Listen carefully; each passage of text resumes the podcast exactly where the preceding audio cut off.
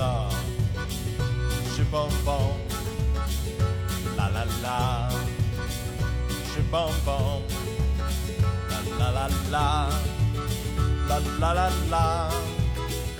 啦啦啦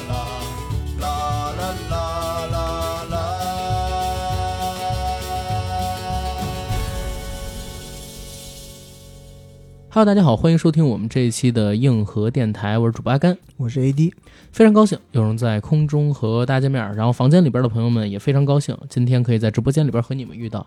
今天是我们硬核电台的一个特别企划，其实也不是特别企划了，因为录制时间是六月三十号，明天呢就是七月一号，香港回归祖国二十五周年。所以其实，在这段时间呢，是各个平台都开启了有关于回归二十五周年的企划，也邀约我们银河电台来做点什么。因为好像我们过去做的有关于香港电影的东西非常非常的多，嗯，对吧？我跟 AD 呢，也就在今天共襄盛举，和大家聊一聊我们与香港电影的记忆。嗯，虽然在过去一两个月的时间里边，不知道是出于什么样的原因，我们硬核电台不知道，或者说没有料到有这次的企划，已经做了非常多关于香港的内容，像什么生生不息啊，嗯，龙城不负黄金年啊，什么这个那个的。但是呢，这个城市还有这个城市它曾经产出过的电影，我们依旧是有很多可以和大家聊的记忆的。嗯今天这期节目呢，其实没有什么太多的主题啊，是一个漫谈来的，因为我们是为了庆祝香港回归二十五周年做的一场直播嘛。这期主要就是依照我跟 AD 两个人的记忆，和大家聊一些可能之前并没有在节目里边跟大家介绍过，或者说聊过，但是对我们两个人影响很大的香港电影，我们也会给大家做这些电影的推荐，更多的还是讲一讲这些香港电影和我们之间发生的故事。因为关于香港电影的记忆真的实在是太多，我小的时候看的最多的影碟就是香港电影影碟，是，看的最多电影重播也是成龙、李连杰、周星驰他们的。嗯我觉得我的话也是，如果是小时候的话，我会跟很多人讲，我其实是香港电影通，哦，就是我看过很多的香港电影，嗯。但当时我觉得是属于无知者无畏。当我在这个电影圈混了一段时间以后，然后包括我自己学习电影以后，嗯。然后系统的想要去回看一些香港影史上的一些经典，是，或者说去系统的了解一些香港以前的名导他的系列作品，嗯想要去干这个事儿的时候，我才发现哇，原来香港电影真的是一座宝库，是一座大山。是，我以前看到的，我相信哈，嗯已经比绝大多数的观众要看的多得多的这些嗯香港电影，但是呢，跟香港电影这些呃精华这些几十年的积累比起来，确实只是冰山一角。是我直接先讲一下我跟香港电影结缘的经历吧。嗯哼，其实就是一个人，成龙，嗯真的就是成龙。我们家小的时候怎么讲呢？有一个爱多的 VCD，嗯，你知道吧？有一爱多的 VCD 机，当时爱多 VCD 的广告其实是成龙大哥做的。每一次那个 VCD 机在开启的时候，它有一个动画是成龙大哥带着一群人跑步，嗯然后背景的音乐响的就是《真心英雄》。其实现在你回想起来也挺讽刺，因为香港电影在九十年代崩溃的时候，他们自己归结原因有几个嘛。第一个原因肯定就是好莱坞大片把他们给打崩了，再有一个更重要的原因，更重要的原因就是盗版。嗯当年王晶还拍了什么电影鸭呀，这个那个去讽刺盗版商，无良的盗版商们把他们电影给侵权翻录，然后卖到这个全球各地去。嗯，但是呢，成龙大哥作为一个香港电影的领头者，在那个年代最风光的十年嘛，然后他居然拍了一个国内爱多 VCD 的广告，据说当年也没少收钱。可是那个爱多 VCD 上边出现了成龙，我开始知道哦，这儿有一个人他是唱《真心英雄》的，嗯，对他印象可能是一个歌星，或者说是一个呃运动员。嗯紧接着家里边开始买电影，那你知道就跟着父亲、母亲他们的喜好，然后去看嘛。家里边放的第一部的电影可能是《英雄本色》，印象还很深，是我爸在跟家里边有几个叔叔客厅里打牌，他们打麻将，我在旁边端茶递水，可能还要给他们去买烟之类的。电视里边放的就是《英雄本色》，当时小马哥怀抱着一个女人，走在一个日式的饭馆里，推开门开枪把人打死，自己叼着牙签往回走，被人打断腿，从花盆里边又拿出一把枪把另外那个人打死，那么一个桥段。当时我爸他们都我操牛逼牛逼牛逼！当时其实我对这个片子没有什么太多的好感，或者说嗯没什么太多的记忆点，最多就是只是这么一画面。我也不觉得那些死人的场景有什么好看的，因为太小了。但是看完了那个电影之后，紧接着再看的一部电影，一下我就觉得太牛了，怎么会那么好看呢？那就是《醉拳二》。嗯《醉拳二》大家都知道是九十年代的时候，成龙大哥当时和刘家良导演他们俩一起合作，为了香港建这个武师工会他们的会址筹款拍的这么一部电影。然后当时里边的动作设计是融合了正宗红派，也就是说刘家良刘师傅他爸不是这个林世龙的亲传弟子吗？嗯然后还有就是北派的这些戏班出来的特技杂耍类的功夫，成龙为代表的成家班他们设计的，融合南北之所长，算得上是功夫片的一个巅峰来的。那时候看见，在火车底部，成龙手里边拿一把刀，然后刘家良手里边拿一把枪，那么低矮的空间，两边都是人腿，他们俩闪转腾挪，然后八方藏刀式，成龙护着自己，不让那枪扎中。然后刘家良是边战边退，他拿着那玉玺嘛，开始往回跑。我就觉得怎么有人能做出这么好看的动作？这俩人是超人吗？但他们又是普通人，太好看了。那之后就觉得这个大哥原来不只会跑步，嗯，不只会唱真心英雄，做爱多 VCD 的广告，居然在电影里边这么好看。而且那时候不觉得他们都是演员，就觉得是电影里边那人太小了嘛，就开始在家里边买的，就是那个时候有一个黑色的一个小碟儿。呃，那我卡哎，不是文件夹，那文件夹里边呢，就是有点像我们以前装那个照片一样，嗯，是那种透明的塑料布，放碟子，对，放碟子，一面是放两张，反面还能再放两张，就开始找那个碟的面上边有没有画成龙的脸，嗯。然后那之后开始看，看完了成龙，哇，好多电影，什么警察故事啊，还有刚才说的醉拳，后来甚至开始看成龙早期的电影，《醉拳一》《蛇形刁手》《少林木人像》《拳经》，然后《拳经那》那个电影我也觉得特别好笑。就是成龙在一个楼里边发现拳谱里边，他那会儿打五行拳嘛，蛇鹤豹虎龙，出了五个小鬼儿，那五个小鬼儿开始教他练拳，太喜欢太爱了，跟我那个时候在电视上看到的国产的电视剧、电影都不一样。小孩儿、小男孩儿都想着做英雄，都想会武术。天天在家练什么扫堂腿，嗯，就是自己蹲在地上，一只脚蹲着，然后另外一只脚伸直，划一个大圈儿，然后练什么侧手翻。我还练过倒立，现在我还能倒立，但是得贴着墙倒立，我不能直接这么立起来。那个倒立的功夫，就是因为红番区里边有一个成龙开场的时候倒立起来，然后用胳膊支撑自己往前走嘛，嗯，开始迷恋上的。看完了成龙家里边那个影碟，可能是一次性买的，那里边能看到的电影之后，还在找找不到，就只能看别人的电影，就看李连杰，看到了周星驰，看到了什么方世玉，嗯啊，看到了什么黄飞鸿，看到了国产零零七，最后人民英雄某某赠，嗯对吧？哇，那那个真的好屌。伴随着这些电影呢，就是我的年纪一天天的长大，再之后就是有了电脑，然后有了网络，开始成体系的到网上去搜他们的片子看。嗯对，关于香港电影能聊的故事太多了。当然，有关于什么我去搜找三级片这类型的故事，今天这么一个回二十五周年是吧？回归的这么一个节目里边就不方便跟大家说了，得嗯等着 AD 把他那个曾经真的拍摄过这个类型电影的大哥请过来的时候跟大家聊。是，但是关于其他类型片种的故事，能讲的也特别多。嗯，嗯我是，其实我们家有点奇怪啊，就是我大概是九八九九年就有了第一台电脑，嗯但是我们家一直没有 VCD 机。啊然后我们家看电影的时候，其实都是从最开始哈，都是 CCTV 六嗯，或者是地方的这些影视台影视台，上面看的。嗯。然后我记得，如果说香港电影，我记事，如果说记得最清楚的嗯，第一部。第一部，应该是《唐伯虎点秋香》，啊。因为那个时候我记得我打记事起，我们家换过几次房子。头两次换房子呢，都是在我们我爸妈都是工行的嘛，嗯嗯。是在一个工行大院里头。我记得我看《唐伯虎点秋香》的时候，是和我爸妈睡在一起。嗯，我大概是小学三年级是才换到我自己一个人睡。啊我三年级之前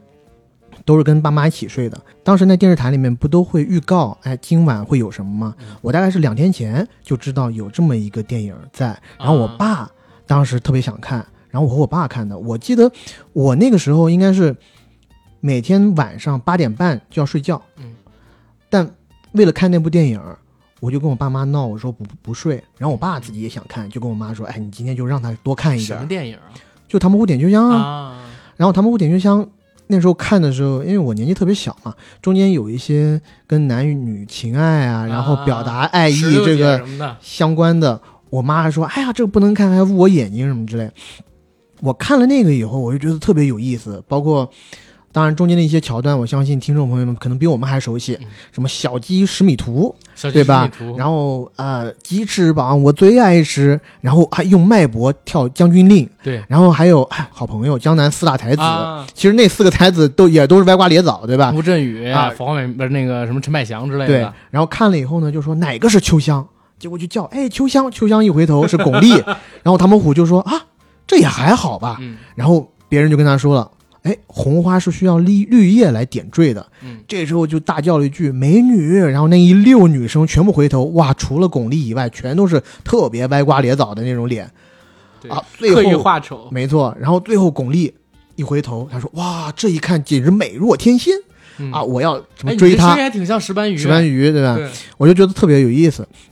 然后那个电影是让我打下了一个深深的烙印。嗯我觉得哦，这是什么电影？我爸给我讲这是香港电影，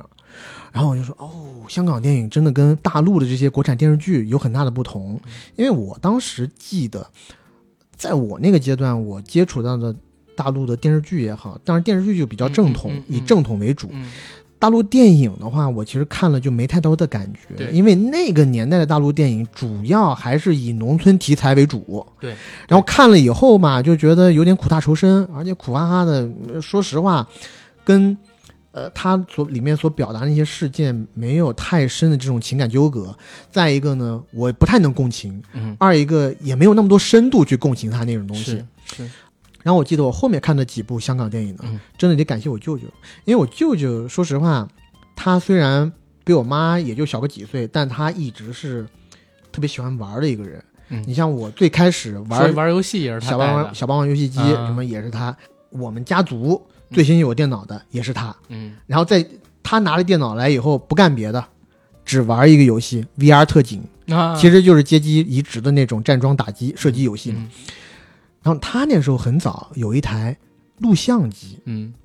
我用他录像机看了很多录像带。九六九七年的时候，印象最深的录像带有两盘，一盘就是周星驰的《百变星君》。啊，那时候一看到我真的惊了，就特别有意思。对不对？先看这个，肯定没看过《变相怪杰》，那时候不光没看过《变相怪杰》，嗯我也没有看过《终结者二》，啊，对，所以它里面有一些跟《终结者》相关的桥段，也是后面补了以后才知道啊，原来这是跟《终结者》什么相关的，比较有意思。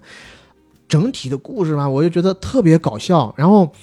你说一个人他怎么就变成一个电饭煲，甚至变成一个马桶？虽然变成微波炉什么的，对，虽然现在一看，哎呦，这个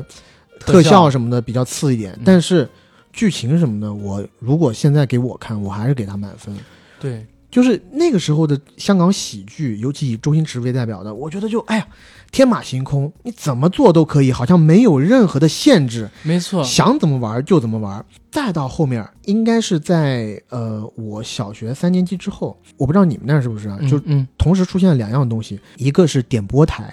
对，而且这些点播台呢都特别坏，一部电影呢分成几十个段落，对。对吧？每一个段落你打电话去点播要花五块钱，对，然后我就会去看人家随机去点播一些精彩的电影段落，然后忽然发现点的无外乎就是那些，不是周星驰就是成龙，我举手，我必须说，我小的时候曾经在点播台上面看过一个启蒙电影《座头》，啊，关之琳跟霍建华的。然后有一段戏，就是关之琳在那个洗头房里边嗯，把身体弄湿了之后的那段戏，跟霍建华一起的。有一哥们儿一下午点播了五遍还是六遍，我一直在看这个。反正我那时候就是跟着点播点播台这些人看嘛，对，然后就看到了一部电影成龙的 A 计划啊。但是，我当时还不知道那个是 A 计划，就感觉哎，年代好像有一点年代戏，跟我们嗯差挺远的，感觉是嗯清末明初那时候。对，然后呢，又是发生在香港，主角我只知道嗯是成龙，嗯，然后我一直我大概等了有两三天，直到另外一个人点了他最开始的那一集，就是 A 计划片头出的那集，我知道啊，这是 A 计 A 划计。划，后来再让我舅舅租了录像带、嗯。A 计划、A 计划续集，我觉得那个是打开我成龙的世界的一个呃，sorry，我觉得经由那部电影就打开了我对成龙的喜爱。是。A 计划那个电影里头呢，一是成龙打得漂亮，咋？二就是有几个精彩的那种动作戏不得不说的，一个是从钟楼掉下来，掉下来，对吧？还有一个呢，就是自行车，自行车，嗯自行车穿窄巷那个段落。对对，从那部电影之后，我们看过太多的电影向那个镜头做致敬。致敬，嗯、还有一个我是觉得特别搞笑的，嗯，就是洪金宝。洪金宝和成龙在那部电影里面有一个在茶楼两个人打的那个段落，啊，配合起来打，我觉得特别帅气。应该也是第一次我看到动作片和喜剧可以联系的这么紧密，而且在那么紧要的一个关头还给你硬插进去一个笑点。是。然后就从那个时候开始吧，我就也是不停的看一些香港片，香港片，而且在那个时候，我觉得在我的世界里面好像没有外国电影这一说，对。我就只有大陆电影和香港电影。那会儿，你想每年就十部嗯，好莱坞片儿，也就是说译制过来的就那些，而且好莱坞片很费劲，要不就看正大剧场，嗯，再一个呢，就是你如果要在 CCTV 六上看的话，它要等好长时间，譬如国外下映了两年，嗯。你在国内才能看到。对，所以我的那个时候的世界就几乎被香港电影所充斥。然后，呃，我不知道你啊，我觉得有人的地方都有江湖，嗯有很长一段时间里面。班级里头，男同学为主，会分为两派，一个是宝龙，一个是宝宝洁，，对对吧宝龙一族，宝一族底是成龙牛逼还是李连杰牛逼？就这个千古谜团，是一直到合演的那部戏功夫之王，《功夫之王》也没分出来。嗯但是李连杰有一部戏正经让我，相当于是我的座右铭吧，或者是有一段时间的人生准则，精武英雄做《新少林五祖》啊，他那里面有一段其实跟李连杰没有太多的关系，是嗯李连杰演洪熙官，他的儿子谢苗，谢苗演的儿子，一开始在那个聚集区里面，在贫民窟吧，嗯，呃，清朝的贫民窟，很多小孩欺负他，嗯。他一直谨守他爹的祖训、啊，嗯。不能动手。嗯，但是他会有一句话：“忍无可忍，无需再忍。”对，啊，这就是我很长一段时间以来做人的准准则，而且甚至我觉得有的时候小时候特别中二的时候，真的跟别人打架，嗯，别人一一直在欺负我，我欺人太甚，我一直觉得我是一个好孩子，我不能跟你一般见识，但是我会自己，你知道，画一条线红线，我会告诉他，你侵占到，譬如说，我就讲举个例子啊，好好先生来的，对我是好好先生哦，但是我也有地雷哦，你如果踩到我的地雷，不好意思，我很难搞哦，我就跟他画一条红线，我就说这儿你就别踩到啊，或者说我就伸出只脚，你别踩我脚，或者说你别骂我父母，你骂我父母，我就把你往死里打。就经经常就是这样，而且我记得有一次跟人家打架，也是一边打还要爆出那句名言嗯，“欺人太甚，忍无可忍，无需再忍”，你知道吗？欺人太甚，反正小时候有肯定或多或少都会受这些港产片的影响，包括打架的时候做一些动作，譬如说黄飞鸿，嗯，李李连杰演那个黄飞鸿，无影脚你做不出来嘛，但你一开始打架之前那个架势，我是啊正经，对，一个一招白鹤亮翅，白手摊开，那那是哦不是白鹤 不是白手白手摊开那个，对嗯这个架势我正经看到，我有几个小学同学在打架之前都要做那个招式都，做都做然，后我们在旁边就是 嬉笑他，你知道吗？是就觉得挺搞笑的。我觉得成龙的电影吧，有几个对我的冲击实在是太大了。嗯，有一个特别特别大的冲击的就是《我是谁》，我是谁？在我看来是成龙封顶的作品，我是谁？那个从南非呃，sorry，我是谁？从那个荷兰的一个大楼上面嗯，跃下去，跃下去，沿着玻璃幕墙一直向下滑的那个镜头，我都无法想象。我就是成龙，就是我的神。是而且他一开始的那些土著的那些歌曲嗯，蹦恰了那哟，嗯恰了那哟，我是谁？是我，谁？是我？是？谁？哇，特别牛逼。然后呢，成龙就从那几部电影开始，我是看了《我是谁》以后，我再返回去看《霹雳火》，嗯。反而我觉得《霹雳火》没有那么牛逼了。但《霹雳火》里边有有一场戏，我觉得特别屌，嗯，就是集装箱是成龙的家，啊。成龙他们家被人用那个吊车吊起来，然后他被挂在集装箱里边，因为那个集装箱在不断的天上各种乱撞嘛，嗯。然后他又在那集装箱里边上下的被打到墙壁上，又弹回来，打到墙面上调回来，后来用集装箱去撞他们家住的那个集装箱的时候，被吊起来的那个，成龙要凌空跃起，从一个被吊起来正在往前砸的集装箱的那个窗户上跳出来，跳到栏杆上，然后那个镜头特别惨，给的还是特写，大哥的脑袋撞到了栏杆。然后他的身体就拐了一个特别诡异的角度，好像是七那个一百八十度还是怎么样，我就感觉他脖子要断了。然后人呢翻进了走廊上，全身都是血。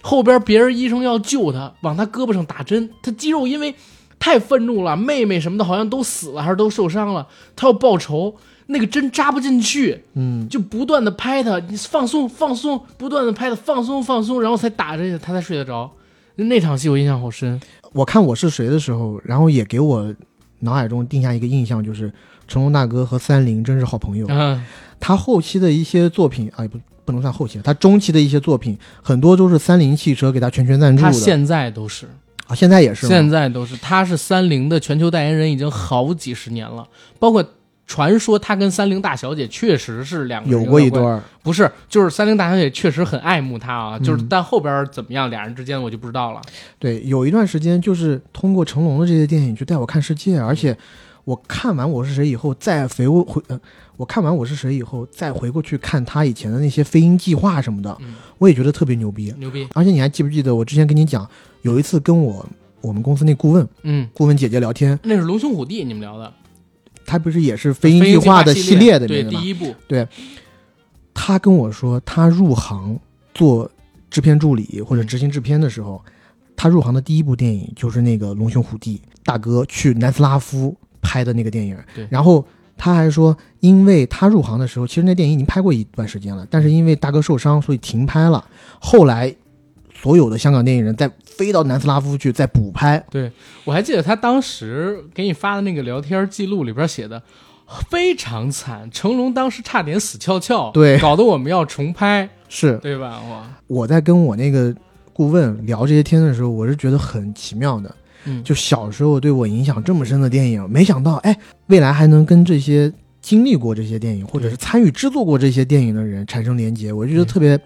特别美妙。对嗯，而且成龙的电影就是，你想从八十年代开始就以那么大制作出国去拍，对，你现在又有几部华语电影可以到国外去拍出那样的成色呢？是，对不对？？我觉得关于成龙的东西咱少聊，咱们看看能不能跟大哥做一个什么时候咱们再聊，嗯，对吧？咱们先说回香港电影。刚才其实你提到了一个事儿，就是你说香港电影喜剧片天马行空，嗯然后我我最近有一个感受，哎，我不知道对不对。我因为前段时间就成体系的，我不是跟你说我在看那个动作片什么的嘛，然后在捋这个呃动动作指导的风格什么的，然后我也看了好多其他的老的香港电影。我在想，香港电影是不是跟日漫是属于一个互相成就的关系？嗯因为香港所有的商业电影，你说五福星、最佳拍档什么的，其实特别日漫化。但是香港电影从六七十年代就有很强的日漫的风格，所以我在想，其实日漫是不是受到了香港商业电影的风格？然后到八十年代呢，又反哺回香港电影。所以我们小时候，像我们这代看着日本动画片儿成长起来的孩子们，我们去接受周星驰的无厘头，包括成龙啊，然后嗯洪金宝他们这类型的电影的时候，我们都特别自然，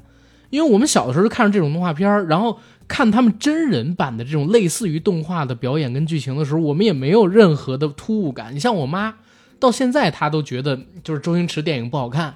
然后五福星系列就是洪金宝他们那种电影不好看，但是我就觉得这就是我小时候看到的漫画或者说动画片，特别亲切，而且商业元素上边我觉得是非常成功的。对我们这几代人吧，就是七零后、八零后、九零后这些，嗯对吧？当然，这个只是一家之言了，我不知道大家有没有共同的感受。关于香港电影，刚才我们俩讲了各自的一点点起源，我觉得这期节目不能这么聊，要不太散了，或者聊某一个影人就已经聊得太多了。咱们回到开始的时候说的，给大家推荐几部自己喜欢的类型片的。咱们比如说动作片推一个，爱情片推一个，然后想到啥就说啥。但是啊，不能提那种特别大众的，稍微提一点冷门的。我先来第一个，好不好？嗯摩登保镖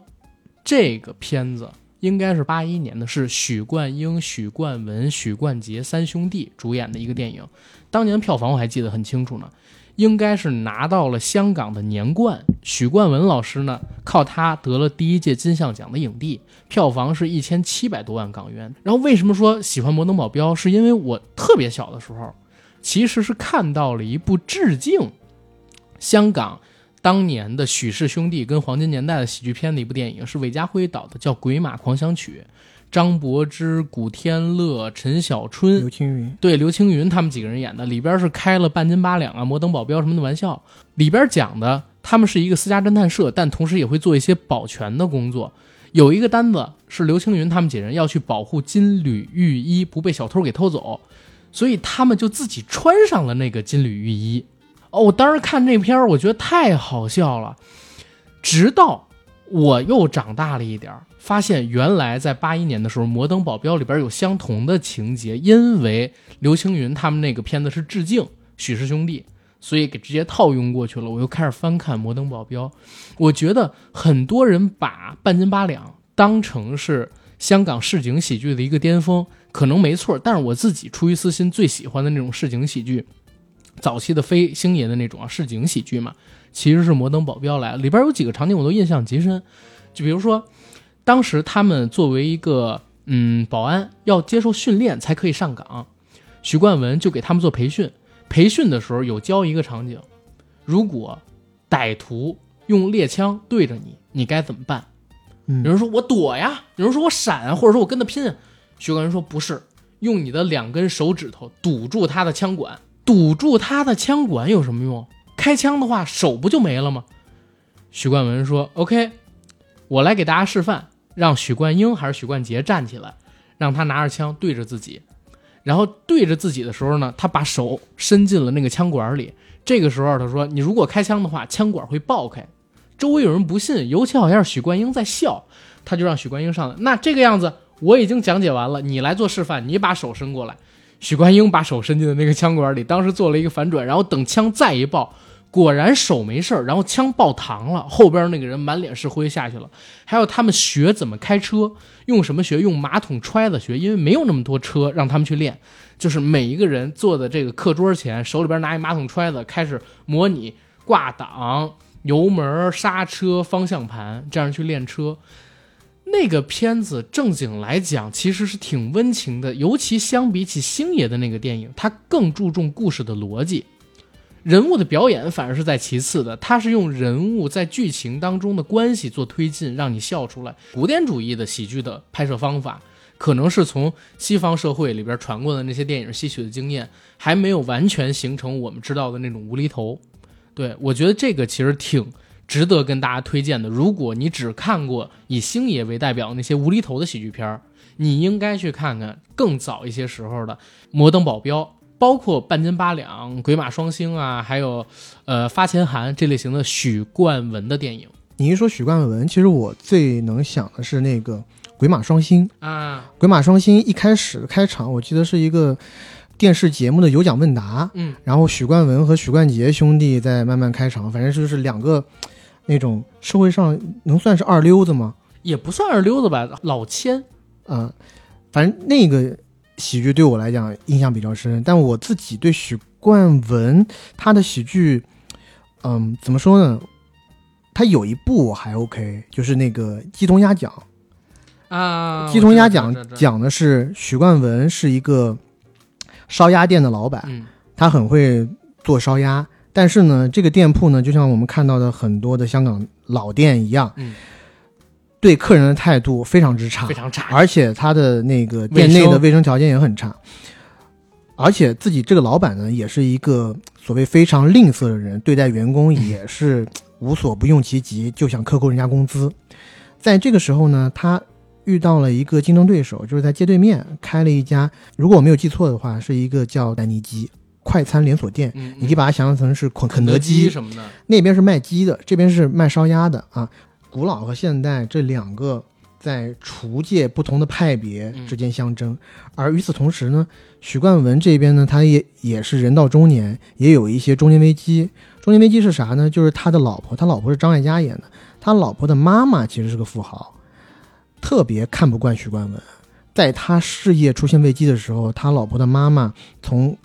外地坐飞机回来，要在这边过个生日，也给许冠文增了不少麻烦。但是到最后呢，许冠文还是通过自己的聪明才智打败了对面的那个丹尼基。就这一个故事吧，就是也是像你讲的，就很市井。然后整体的故事规模呢，也没有特别大。故事的拍摄场地呢，就是变来变去的，也就那么几个啊，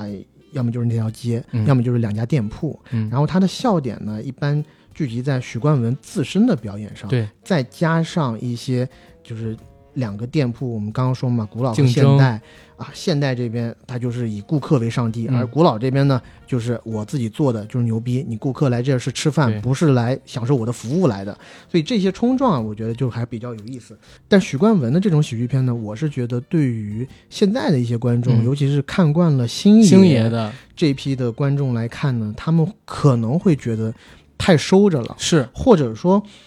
呃、有点知识分子的感觉。嗯，怎么讲呢？就是我一直觉得许冠文他的故事哈、其实是蛮简单的，但他的喜剧桥段呢，还我我我说句实在话，我是觉得还是有有堆砌的痕迹的。嗯，就他靠每一个段落，每一个段落就是抖包袱来去，他挺古典主义的，跟星爷完全不一样，对吧？而且许许冠文他有一个风格，就是说话絮叨，哆哆嗦嗦的说话，还有他的手手部动作那小细节特别多。特。别多。当然了，许氏三兄弟许冠杰、许冠英、许冠文、嗯。许冠杰其实还有许冠武，呃，那就四兄弟对，四兄弟文武英杰，许冠杰当时应该是最火的一个，对，他是歌神嘛，对他应该是正经把粤语歌推到流行位置的这么一个。在此之前，其实像，嗯、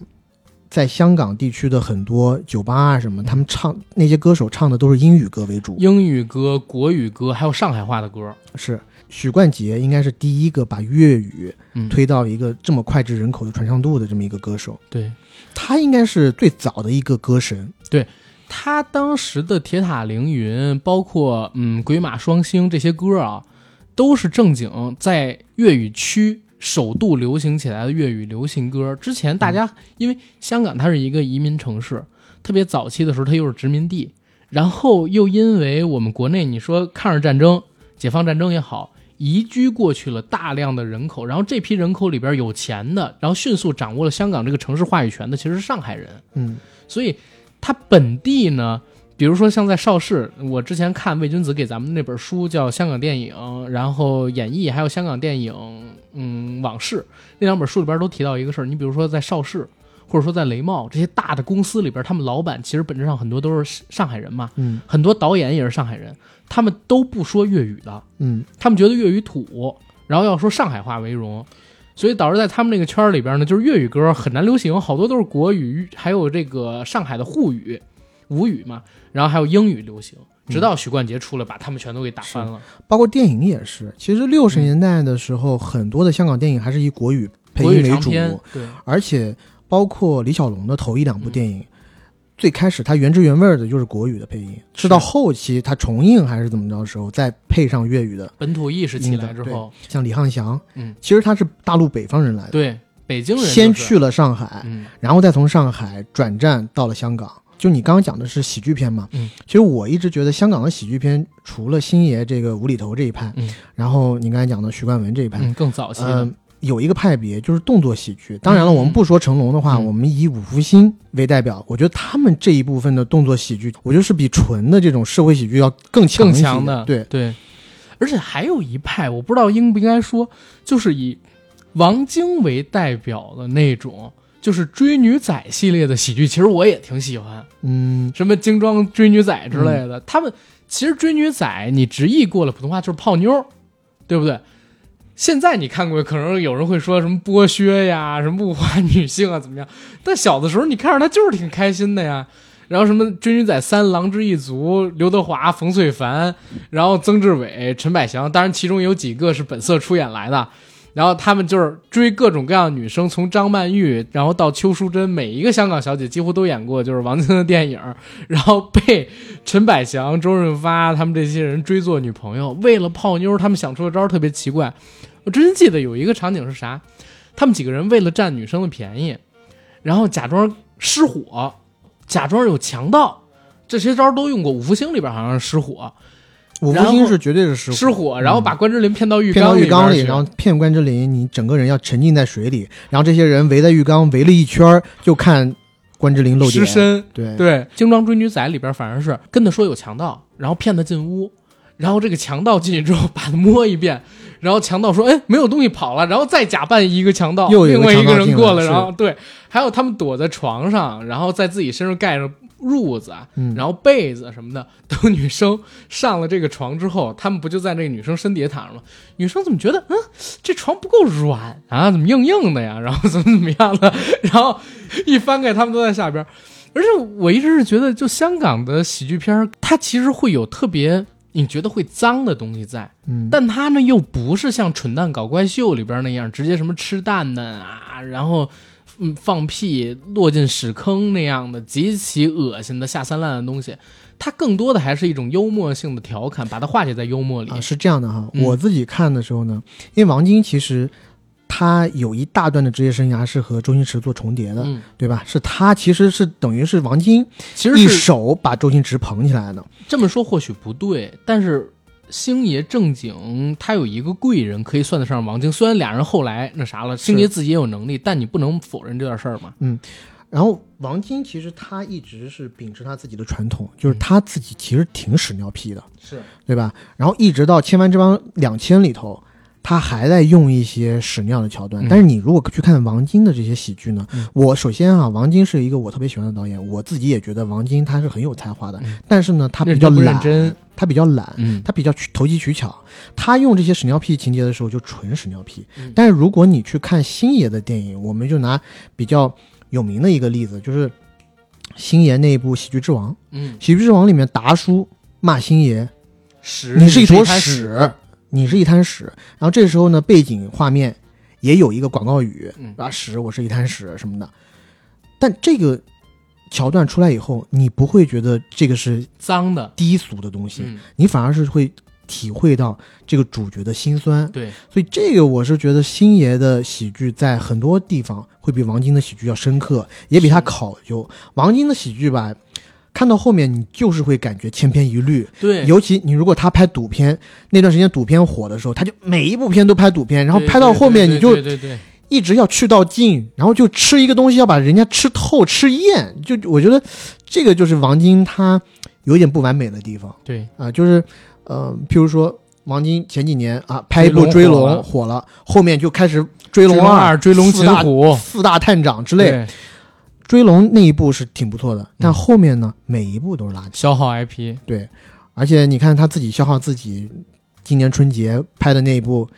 呃《倚天屠龙记》，对吧？多烂啊！那肯定不是他拍，他最多就挂个名儿，挂个名儿他也不在乎这个东西。但我觉得王晶有一点分析特别好，他在吴孟达的那个追思会，在 TVB 办的一个节目里边说说呃呃不不对，他在那个演员导演请指教嗯。里边特地提到的，说其实喜剧很简单，喜剧就是把悲剧反过来拍，嗯。所有的理论都可以套用，只是全都反过来而已。说当年香港黄金鼎盛时期有一批好演员，说什么陈百祥啊、冯淬凡啊，他们个个都懂怎么拍喜剧，但是等周星驰出来，把所有人演的喜剧全反了一遍，就大家都不笑了，就只看周星驰那套才能笑了，就是因为星爷太牛逼了。嗯对吧？所以你又套回到刚才你说的那个许冠文那块儿，确实也是这样的。其实许冠文到鸡同鸭讲的时候，我觉得都已经不是创作巅峰期了，嗯他也用了好多屎尿屁。开场什么的，那个店特别脏，脏是然后有狗直接抢你桌子上面吃的。有一个，我觉得在后来的香港电影里面再被重用的一个桥段，嗯当一对情侣到店里头吃饭以后，然后这个男朋友嗯看到自己的汤里飘着一只蟑螂，嗯，然后就叫老板过来，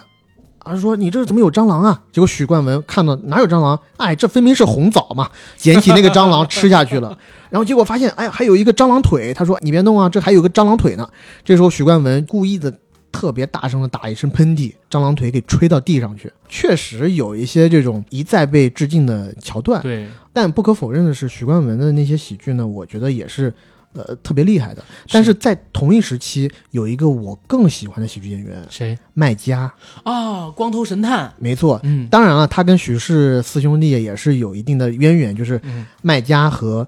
许冠杰一起主演的《最佳拍档系列，嗯，哇，那三部戏我真的特别爱，特别爱，让我感觉就是一下子把同年代的零零七比的没边儿了。是。他们就是香港这边的零零七，而且又加上了一些后期我们可以在《逃学威龙》里面见到的这种跟差婆之间的一些对对手戏，因为张艾嘉他是一个警察嘛，对。对吧？后期麦家和张艾嘉还有了爱情的结晶，有个小小小光头，对，嗯。然后麦家在里头所有的戏份全都是讲的山东腔东，话，特别有意思。而且我记得有一集最佳拍档的结尾，徐克还客串出演一个疯子，对对吧？他们当时一家公司嘛，对我觉得最佳拍档系列真的也是一个嗯香港喜剧的顶峰了。但了。但我这儿提一嘴啊，就是我们说的这个里边说山东话，是因为我们很多人看的都是国语版，嗯。国语版因为是台配嘛，台湾当时有很多的外省人，就是解放之后过去的是山东军来的，嗯所以他们说山东话是因为这个。但是他正常情况下应该说的还是粤语，但是我觉得那会儿的国语配音也特别好，嗯那会儿国语配音比现在强很多。就像咱们最近看的那个香港的一个电影，嗯，他的国语配音就太差了。对我这个我还是确实想讲，就是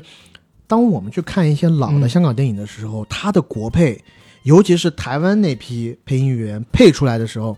你会觉得它和电影的本身的融合度非常高非。常高，但是我不知道为什么最近就是咱们大陆当然四大译制厂嘛，对吧？嗯出来的东西翻译腔特别重，不生活。咱们以前看到的那些电影哈是，它的配音我觉得就特别的生活。尤其你像我看最佳拍档的时候，三部最佳拍档系列，不是呃五部呃，总共有五部嘛。五部，但是比较好看就三部。啊，OK，我就讲那前三部，嗯那三部里头，每一部我看的应该都是国语版，嗯，但是我都从来没有想过啊，我要去看一个粤语版，因为国语版就已经很好了，也让你挑不出毛病。甚至我一直给我的印象就是卖家就应该讲山东话，对。他讲粤语我反而会觉得难受。我跟你讲，星爷的电影，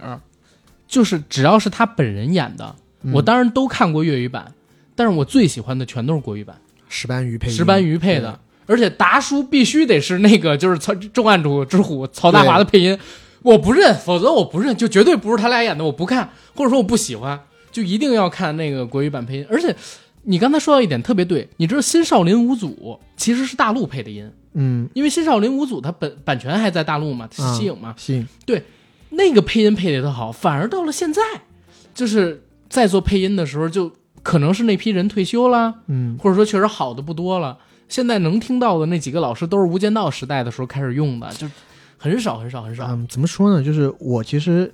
因为工作原原因，我也嗯跟这些译制厂都打过交道。嗯然后这一些老师呢，我坦诚的讲，北京译制厂和上海译制厂算是好的，像什么西影厂和长影厂啊，就差一点，因为地处比较偏远，也没有这么多资源。对，像北京译制厂呢，他还经常请一些圈内有名的配音指导来指导。嗯就这些指导是怎么样？我之前曾经带过李冰冰去配一个戏，嗯然后那些指导是在很早的时候，应该是《少年包青天》的时候就指导过李冰冰配音的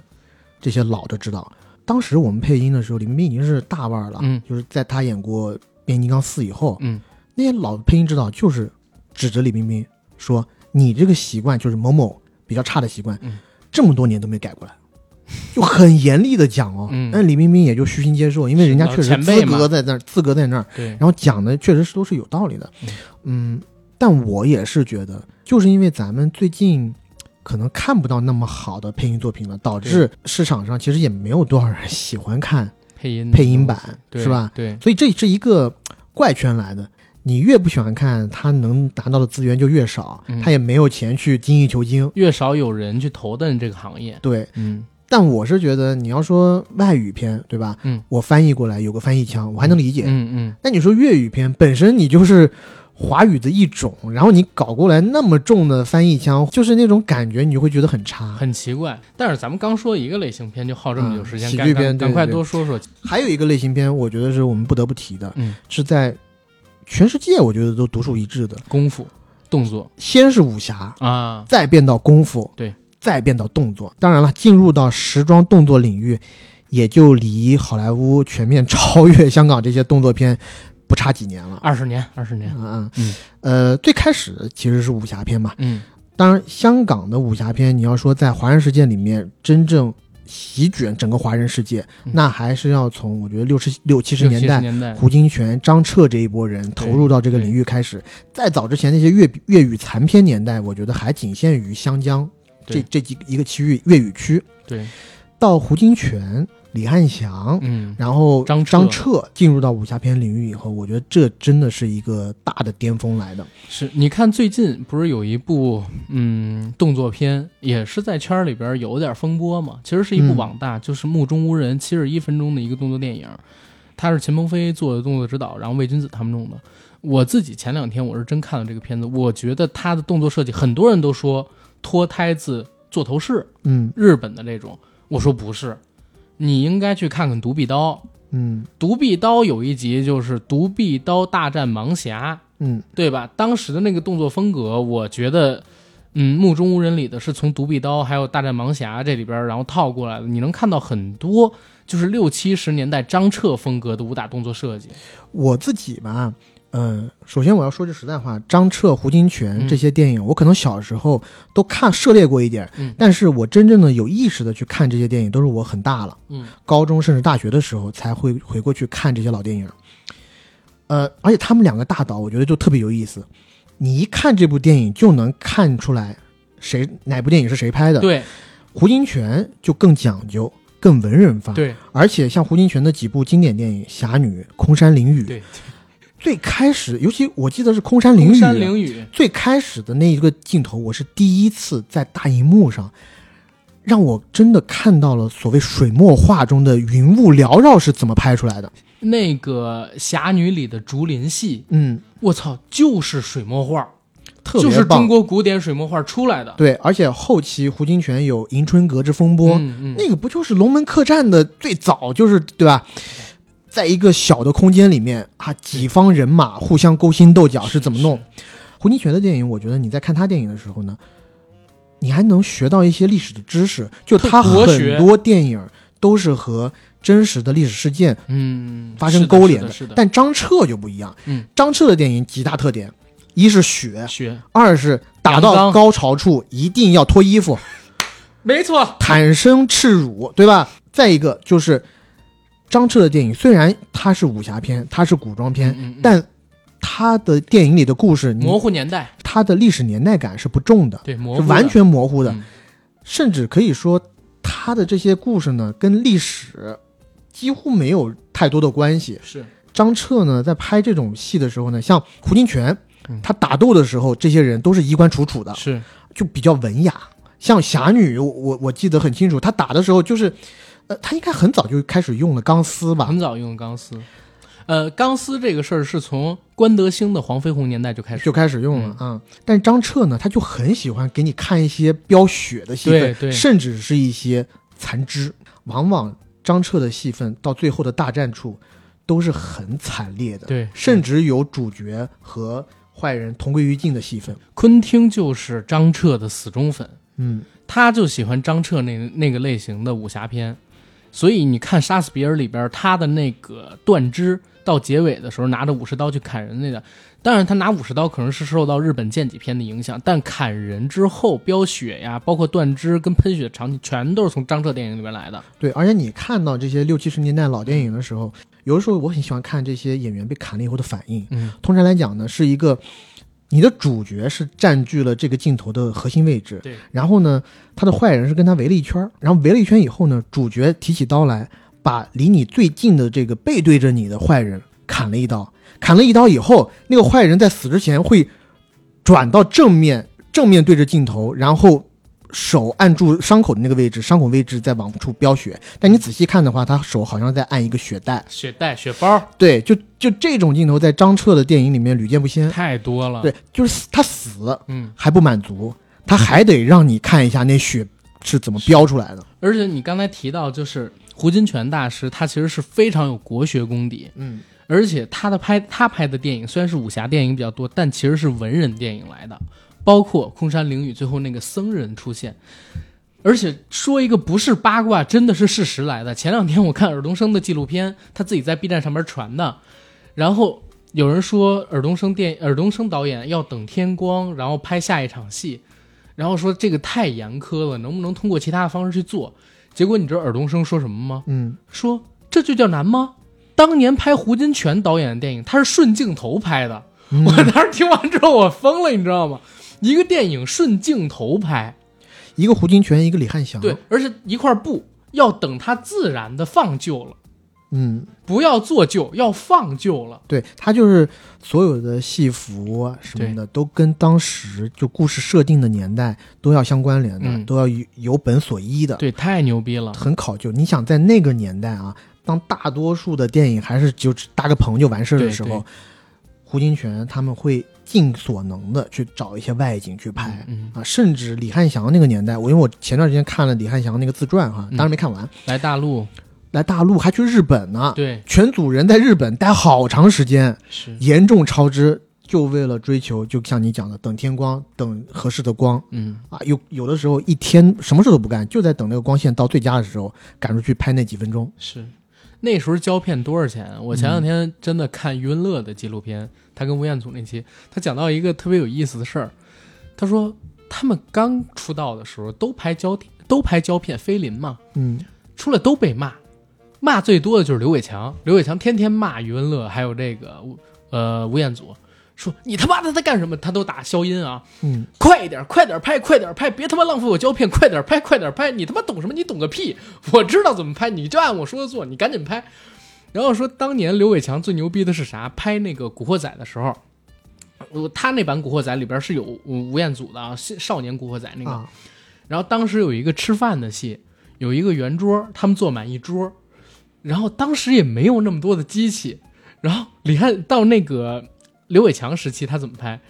刘伟强在那饭桌中间挖了一洞，嗯把那个摄影机放在那儿，然后刘伟强呢蹲在那个饭桌底下，通过他周围的副摄影指导啊什么的给他指示，他把这个摄像机转向不同的人，然后特别牛逼的点是哪儿？因为那个时候四百尺长嘛，你那个胶片就四百尺长，一秒二十四格，你想去吧。嗯他让你说固定的话，你说完你的话，他立刻停掉机器，就为了省胶片。然后呢，再拍另外一个人说另外一个人的话，因为在脑子里边，刘伟强已经剪片了，嗯所以他能能做到就是一尺或者说几尺胶片他都不浪费，就为了省这个钱。就我就觉得那帮香港导演，从最早期的胡金铨时期到现在为止，其实很多人是注重成本的把控，像你说的，直接弄个棚怎么怎么样，甚至到最后都练成了像刘伟强那样脑子里边剪片不浪费胶片的能力。但是像胡金铨那样的人家真是国学大师，他就放旧，超支就超支，嗯对吧？等天光就等天光，然后找外景就找外景，我不怕，我我要把我心里边想的那个东西弄出来。是嗯，你刚刚讲刘伟强这个，就他们香港电影有一大特点就是快手，对，对吧？我觉得有一个例子就是。刘伟强是第一部《古惑仔》嗯，上映了，大爆，嗯大爆完了以后，电影公司就马上拍板，你马上拍第二部。对，第二部电影从拍板拍到上映只有一个月。一个月，他用了十四天做出了，然后陈浩南的扮演者郑伊健只拍了四天。对，这是文卷后来写的那个自传里边提到的。就像这种事情真的比比皆是，嗯尤其我们其实刚刚讲喜剧片的时候漏了一个喜剧大家，谁刘镇伟导啊，演。刘镇伟，当然，刘镇伟导演到现在肯定已经啊，在圈内名声比较臭了。嗯但是在八十年代初啊，sorry，但是在从八十年代到九十年代的时候，他确实是一个不能忽视的力量。他最开始人家是搞这种财务的，对，他最开始是某公司的，就是呃，应该是菲律宾的一个财团在香港设立公司的 CEO，他在帮人家算财务的。然后直到后面以后，他觉得哎，我也有电影才能，他才开始拍片。他拍片的时候，我觉得他跟王家卫特别像，他会算计。一开始一开始刘刘镇伟拍的是恐怖片，猛鬼为啥猛鬼系列？为啥呢？是因为他也是分析了啊，武侠片有谁，嗯，功夫片有谁，嗯嗯然后呢，动作片有谁，嗯这全都竞争太激烈了。除了一个恐怖片，没多少人，只有一个人，就拍僵尸系列的刘关伟导演。他说：“哎，我可以拍这个，一是竞争少，二是我刘镇伟、刘关伟只有一字之差。对没想到还能蹭他点热度，对对吧？而且他还特别巧的，他把僵尸片避开了，他把嗯时间放逐到现代，对，拍的猛鬼系列，而且现在大家回过头去看猛鬼系列，他的制作人、编剧里边有谁的名字？除了刘镇伟，嗯王家卫，是他们俩他妈，我我完全搞不懂，好像风马牛不相及，拍的电影完全两个方向的人嗯是那么好的朋友。对他们俩就是在最开始，刘镇伟应该还是做那个所谓电影公司 CEO 的时候，他就认识王家卫了。他觉得王家卫这个人呢，思路挺独特的，然后两个人就成了好朋友。最后不成立泽东嘛，这个大家当然都知道然后，关键我我应该是在一六年、一七年的时候，我们当时帮刘镇伟导演做了一一个个不是发，就是前期开发的一个、一个东西。当然，刘镇伟作为行业老前辈们，没有听从我们当时的给出的一些意见啊，还是毅然决然的走上了他那条不归路哈、哈。所以后期的他那个作品呢，不是特别好。但是有一次我们在一起吃饭的时候，概念特别好。嗯，非常好。我们在一起吃饭的时候，刘镇伟就是像这种老导演，喝了几句酒以后，大家就就一下子爆发了他的这个表达欲，他就给我讲了很多之前的那些经历，嗯，包括你很难想象那个到两千年代了，《天下无双》这部戏嗯。也是他答应上映去救场的。嗯。他说他那个剧本也就写了十几天就写出来了。我《天下无双》是两千年以后，我一直觉得正经很好看的喜剧，嗯。十几天。然后包括更早九十年代啊，那我们就不说那一部已经被奉为经典的这个《大话西游》了，嗯。东成西就》也不过就是一个月就拍完了，是几天写出来的剧本，好不好？为了救王家卫嘛。对，然后。还有他之前很多，就是而且他玩穿越，我觉得是在华语电影里面玩的特别早的一个超时空要要爱，多疯狂啊！妈的，把一群排着队自杀，把一群中国把把不是把一群现代人全部投送到三国三国里头，然后三国里头搞基，对，哇，多可笑！而且他们自己看自己，你还是原来那性别，嗯，没有穿越的人看他们，他们都是正常的性别。诸葛亮还是女的，然后刘备的那个老婆就是老婆。结果现在你用他们的视角，这些穿越过去的人看，刘备的老婆是他妈一大叔，就是那个《古惑仔》里边的那个牧师。师是对我操，那个真是非常离谱，而且特别好玩的一点就是，没想到大哥和三弟有龙阳之好，是是是，然后碰自己老婆，是自己老婆说：“你一个妇道人家，成天他妈他妈的成何体统？去你妈的吧！” 因为他老婆也是穿越来了，然后从这儿跑了就。好，刘镇伟，哎，这儿有一个八卦，嗯他当年为什么要弄那个《天下无双》？好像是上影要和中影争进口圈的呃进口片发行权，嗯然后当时要证自证明自己的这个手腕嘛、能力嘛，然后好像是为了狙击大腕儿还是怎么着拍出来的。这是后前段时间看一个那个《野史杂谈》里边聊的，我也忘了是真的还是假的。这个我就不知道了。嗯，不过呢，应该在他的职业生涯里面，这种五天啦、十天啦、十四天写出的戏特别多，所以你就看。他的这种天赋嗯是不得了的。周星驰的《回魂夜》嗯，也是他弄的，而且刘镇伟哈，他是其实人真的特别好。如果你是他的敦厚长者嗯好朋友的话嗯，你像《战狼二》里头，吴京感谢谁？感谢刘镇伟。嗯战狼二》的剧本是发给刘镇刘镇伟看的，包括星爷在拍什么呃少林足球啊什么功夫的时的候，甚至刘镇伟还帮忙了。啊，甚至让他去做监制。对，对，星爷其实对刘镇伟的功底是很答应的，除了那一次就《大话西游》嗯，票房大失利，嗯两个人就是在酒店里面相对无言，星爷还问他，哎，我们是不是做错了什么？是但是时间证明，妈的那个东西是大经典，而且是可以经过时间考究的。就像我们之前跟魏翔聊的那期一样，刘魏翔讲，哎，很多老的喜剧片你放到现在也不好笑，但不好意思，就是有一些跨越时间的。没错，《大话西游》放到现在还是他妈的爆笑，嗯，而且像《回魂夜》什么的，对，当时其实也是失败的作品，对对票房票房失败，但你现在看。它还有深度，还可以往戏里解读，还可以解读。你知道陈冠希前两天说，他这辈子最爱看的星爷的电影之一就是《回魂夜》。嗯每当自己不开心的时候，每当自己遇到很坏很坏的人的时候，都要拿出《回魂夜》来看。只要三百块，对啊，就看《回魂夜》，就看《回魂夜》嗯是吧？是然后咱们接着说回来，你刚才提到了武侠片武，侠片。嗯呃，武侠片张彻那个年代还有一部戏，我觉得是对后世也比较深远的，就是你刚刚提到的《独臂刀》。独臂刀，嗯独臂刀系列啊，独臂刀，当然王宇那个独臂刀呢，其实我因为我说实话，嗯我是比较大的年纪再去看的，所以对我的冲击不是特别强。但是是他对后世的一个影响是，徐克在九十年代的时候让赵文卓拍了那一部《断刀客刀，嗯就叫刀。对，那部戏讲正经的，是我小时候童年阴影。特别你还不够快，再快，再快，再快，再快！然后到最后，他手臂被人切了以后，嗯，然后把用铁链，对用铁链拴起那把断刀，哇！然后用那种就是极其诡异的身法再去打，那个就是所谓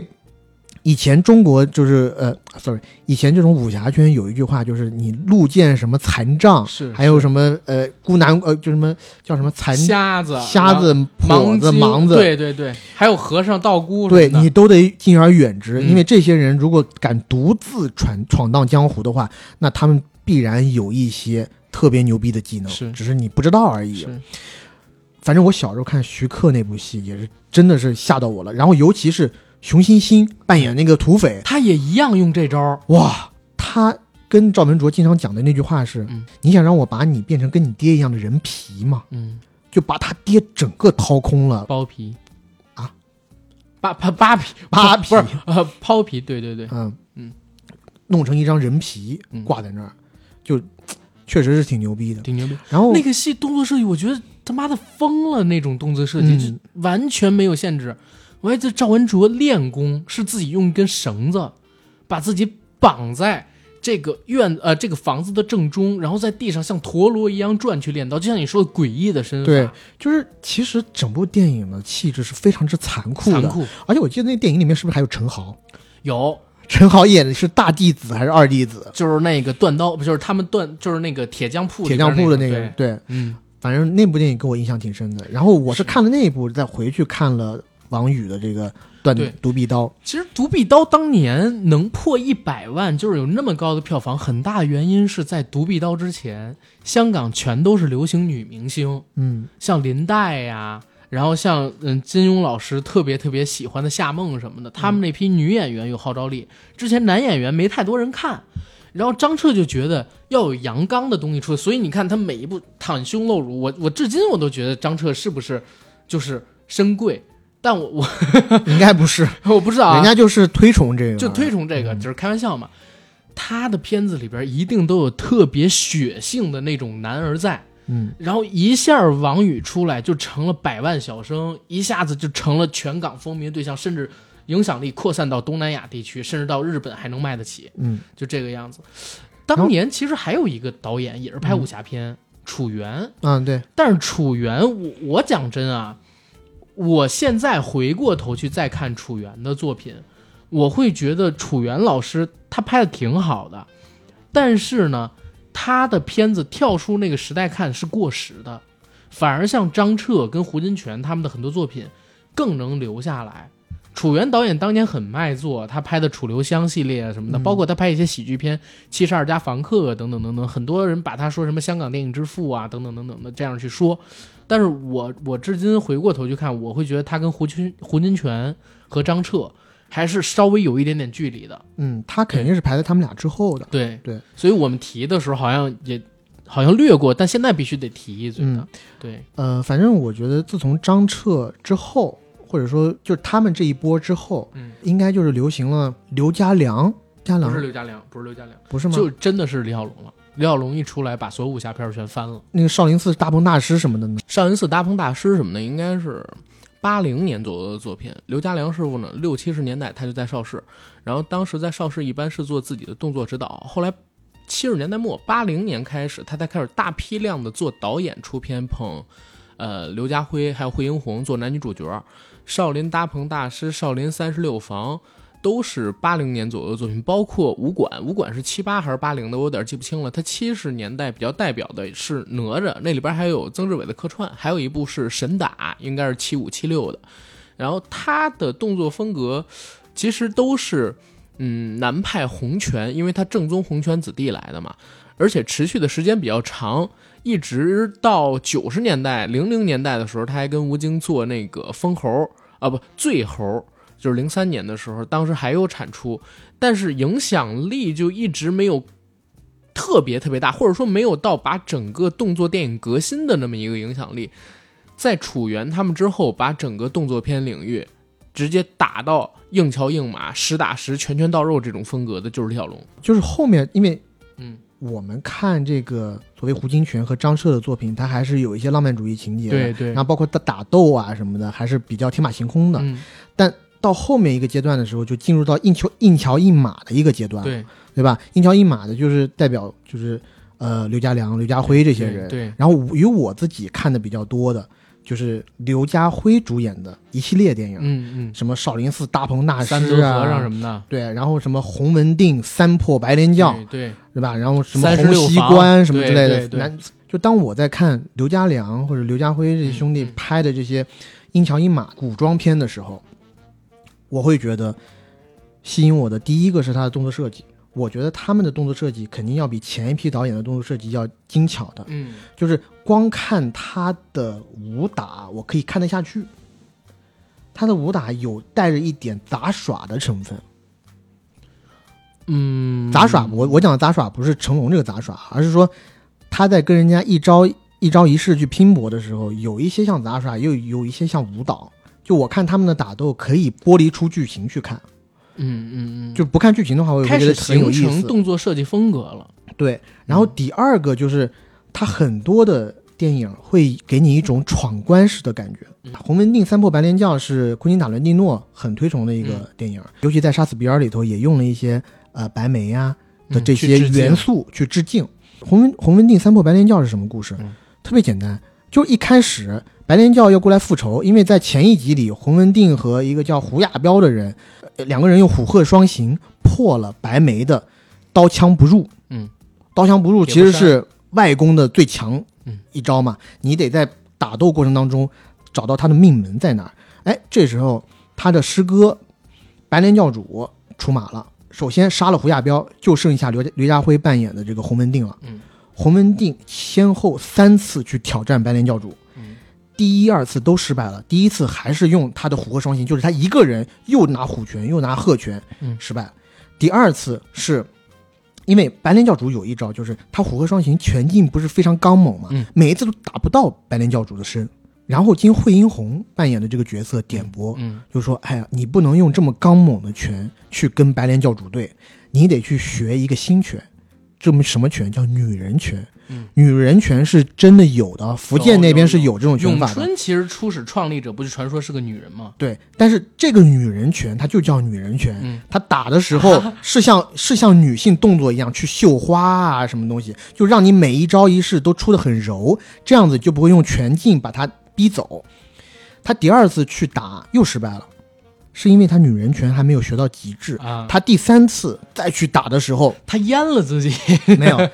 一是他女人拳嗯炉火纯青了，嗯二是他加了另外一个 buff，是有一个店的老板在救他的时候教他了点穴怎么用，啊然后又加上了针灸，他一个辫子里头藏满了细的银针，然后在跟那个白莲教主打斗的时候抽出银针。大概在他身上扎了大概几十处，嗯，最后是咋弄呢？最后是在抽出白莲教主的那个发簪，嗯用簪子戳穿了白莲教主的双手，终于找到了他的死穴。嗯，其实他故事结构就这么简单，但是从大概七十年代开始，就有这种，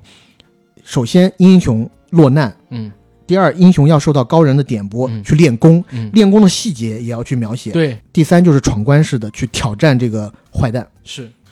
但是你刚才提到了武侠片，然后说他又进阶成功夫片等等等等。其实，嗯，要提到功夫片的话，你必须得提李小龙。嗯，嗯李小龙的话，他的出现是其实反了当时所有的功夫片。你比如说，他最早的像什么《唐山大兄》《精武门》，然后到后来的《龙争虎斗》《猛龙过江》，其实他开始把更贴近于实战的动作、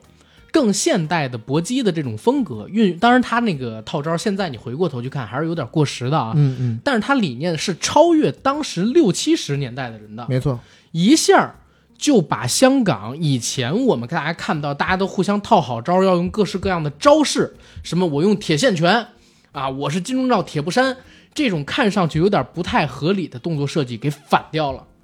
一下子动作片在李小龙离世之后，就有了大概五年。咱们看《龙虎武师》不也提到吗？嗯五年的空档期，对，然后出现了各种小龙，没错什么，程小龙、吴小龙，因为大家看就是看完了李小龙的作品之后，看不下去以前邵氏那些动作，觉得不真实。嗯，他要看真实的动作，所以从那之后大概几年的时间里边，你就刘家良师傅也好，他们都要去转型，包括邵氏的功夫片也卖不动了。然后那段时间是徐汉文他们，呃，那段时间是许冠文他们的喜剧片大行其道的时候，然后其他各种类型片开始出来的时候，再直到就是成龙、嗯，蛇形刁手跟醉拳。没错，功夫喜剧出来了。然后同时，你现在回过头去看《醉拳》，虽然也有套招的痕迹，但是袁和平师傅为什么？我我自己这么说啊，金庸有东邪西毒南帝北丐中神通，我心里边也有东邪西毒南帝北丐中神通。东邪就是洪金宝，然后南帝就是刘家良，西毒就是程晓东，曾经的程晓东啊，嗯 然后北丐就是成龙啊，然后最后的中神通就是袁和平，他干什么都行。袁和平真是一大家哎，除了他自己拍那个《提名宝剑》，啊，对他好几部自己 苏乞儿、周杰伦演的那个，那是这辈子我觉得杰伦的痛，跟大灌篮并列的。说什么呢？我操！但是他他自己真的动作设计这一块天下第一，无出其右。他能帮成龙开创功夫喜剧，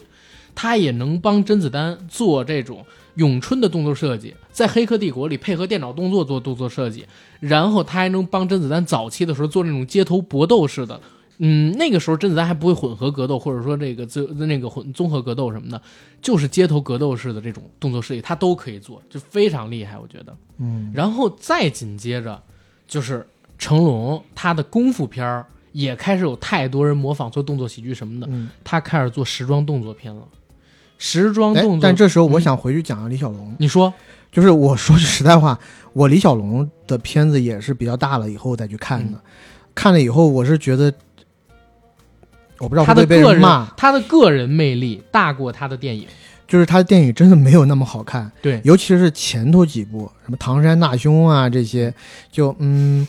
去意大利那部叫《猛龙过江》，对吧？我其实并不觉得有，尤其他打的时候，首先他打了以后，当然我知道啊，嗯就是那个时候，呃，拍摄设备什么的都不行。一是拍摄设备，二是大概嗯大家拍摄这种动作片的这种经验还不是特别足，是他一拳挥过去，你都可以感觉到有半秒的延迟，人家在做反应。对，就不那么真。嗯、我自己比较喜欢他的还是《龙争虎斗》和《新精武》呃和《精武门》。嗯，精武门和龙争虎斗这两个，我觉得还是可圈可点。龙争虎斗就是剧情很简单，我甚至觉得龙争虎斗有一点像突袭，或者突袭对，突袭有有一点像它，就是一栋塔嘛。哦，不是不是塔，那是死亡塔，那是死个那是死亡游戏，嗯。反正它也是闯关式的。是但我我真说，你比如说《黑带》杂志把那个李小龙跟罗里士他们俩的那场对决排在了快餐车成龙对嗯喷气机宾尼的前边，成龙这是第二名，他是第一名。我我其实你单纯以电影去看，它确实是超越时代。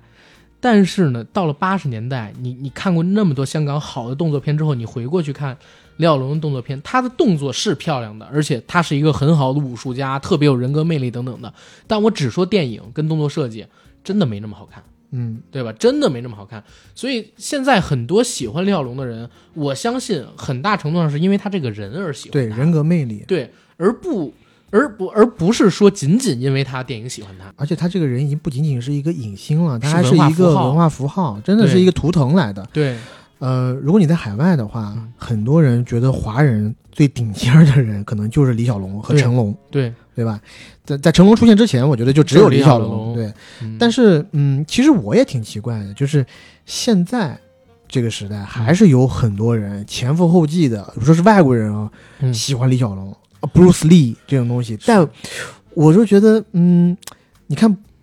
李小龙的电影现在真的是有一些过时，尤其就是动作这方面，这就涉及到一个问题，你比如说切格瓦拉，嗯他的脸其实被号称是全世界最被人熟知，然后其后就是鲍勃·马利嘛，嗯，对吧？鲍勃·马利他那个雷鬼的，对吧？嗯，他们俩的头像被人印出来挂在 T 恤上，然后大家去喜欢，到底是因为喜欢他的音乐呢，还是喜欢他过去的那些事迹？当然可能都会有，但更重要的是，他们已经变成了一个符号。嗯，你比如说像那个切格瓦拉，就是永不言弃等等。当然了，切格瓦拉最后是被人俘虏的，你你到底是怎么回事？这个东西我们不说，但他经营出来的形象现在已经定化为这个。而李小龙那身黄色的练功服，然后他手持双截棍，或者说摆出打架摸鼻子这个姿势或者是，跳在空中对啊三角那个踢腿的那种，已经成了一个文化符号。当他成了文化符号之后，这个人本身的流传已经跟他当年做的事迹没什么关系了。他会一直以一个符号、一个精神图腾的样子成。嗯成龙跟李小龙相比起来，最大的差距是差在哪儿？就是他是第二人。嗯你要说电影成就，成龙绝对是大过李小龙的，但因为他是第二人，所以就像比如说现在很多人会记得第二个踏上月球的人是谁吗？好，他是叫奥尔德林，我知道很多人都知道那什么，我是第一个返回地球的什么那个，但是我我真的这么讲，就是第二人会记住的永远都比第一人少，而且第二人哪怕做出再大贡献，甚至他已经在专业领域里边超过第一人了，大家还是会对第一人有一个另类的精神的寄托在。或者会不会还有一种，呃，或者会不会还有一层原因，是因为李小龙塑造出来的形象，他当然除了 MMA 奠基人，对，对吧？发明人以外，他所有的电影形象，他在里头其实是一个类似于超人的存在。最早一波的超级英雄，但是成龙他塑造的形象基本上是接近于普通人的。嗯他打一拳出去啊，他会觉得痛，他会给你做那个反应。我们不要再聊成龙了，我咱们以后一定要单聊一期成龙。是，对对对，但李小龙的出现确实是改变了整个香港电影动作片的格局。嗯然后再紧接着，说实话，真的就是香港电影自己界也是公认的，就是八五年的《警察故事》一下把时装动作片打开了。那之后，古装的或者说清末民初的那种功夫故事就不流行了，因为我们之后肯定要单讲成龙。关于警察故事，我们就少聊。嗯，我们聊点别的，就比如说时装动作片里边你印象深的，或者你觉得能跟大家聊一聊的有谁的，叫什么？时装如果不聊成龙的话嗯，八十、年代、九十年代都可以。九十年代正经那就是李连杰，嗯，李连杰那个精武英雄啊，对，精武英雄，精武英雄，我觉得是真的封顶。我是觉得李连杰在里头扮演那个陈真真的太帅气了，是。而且去最去呃，而且最后跟那个腿王比利的那场戏对对，周比利，太漂亮了，他打的力度也好，包括李连杰本身也是挺帅气的一个样子，而且那个寸头，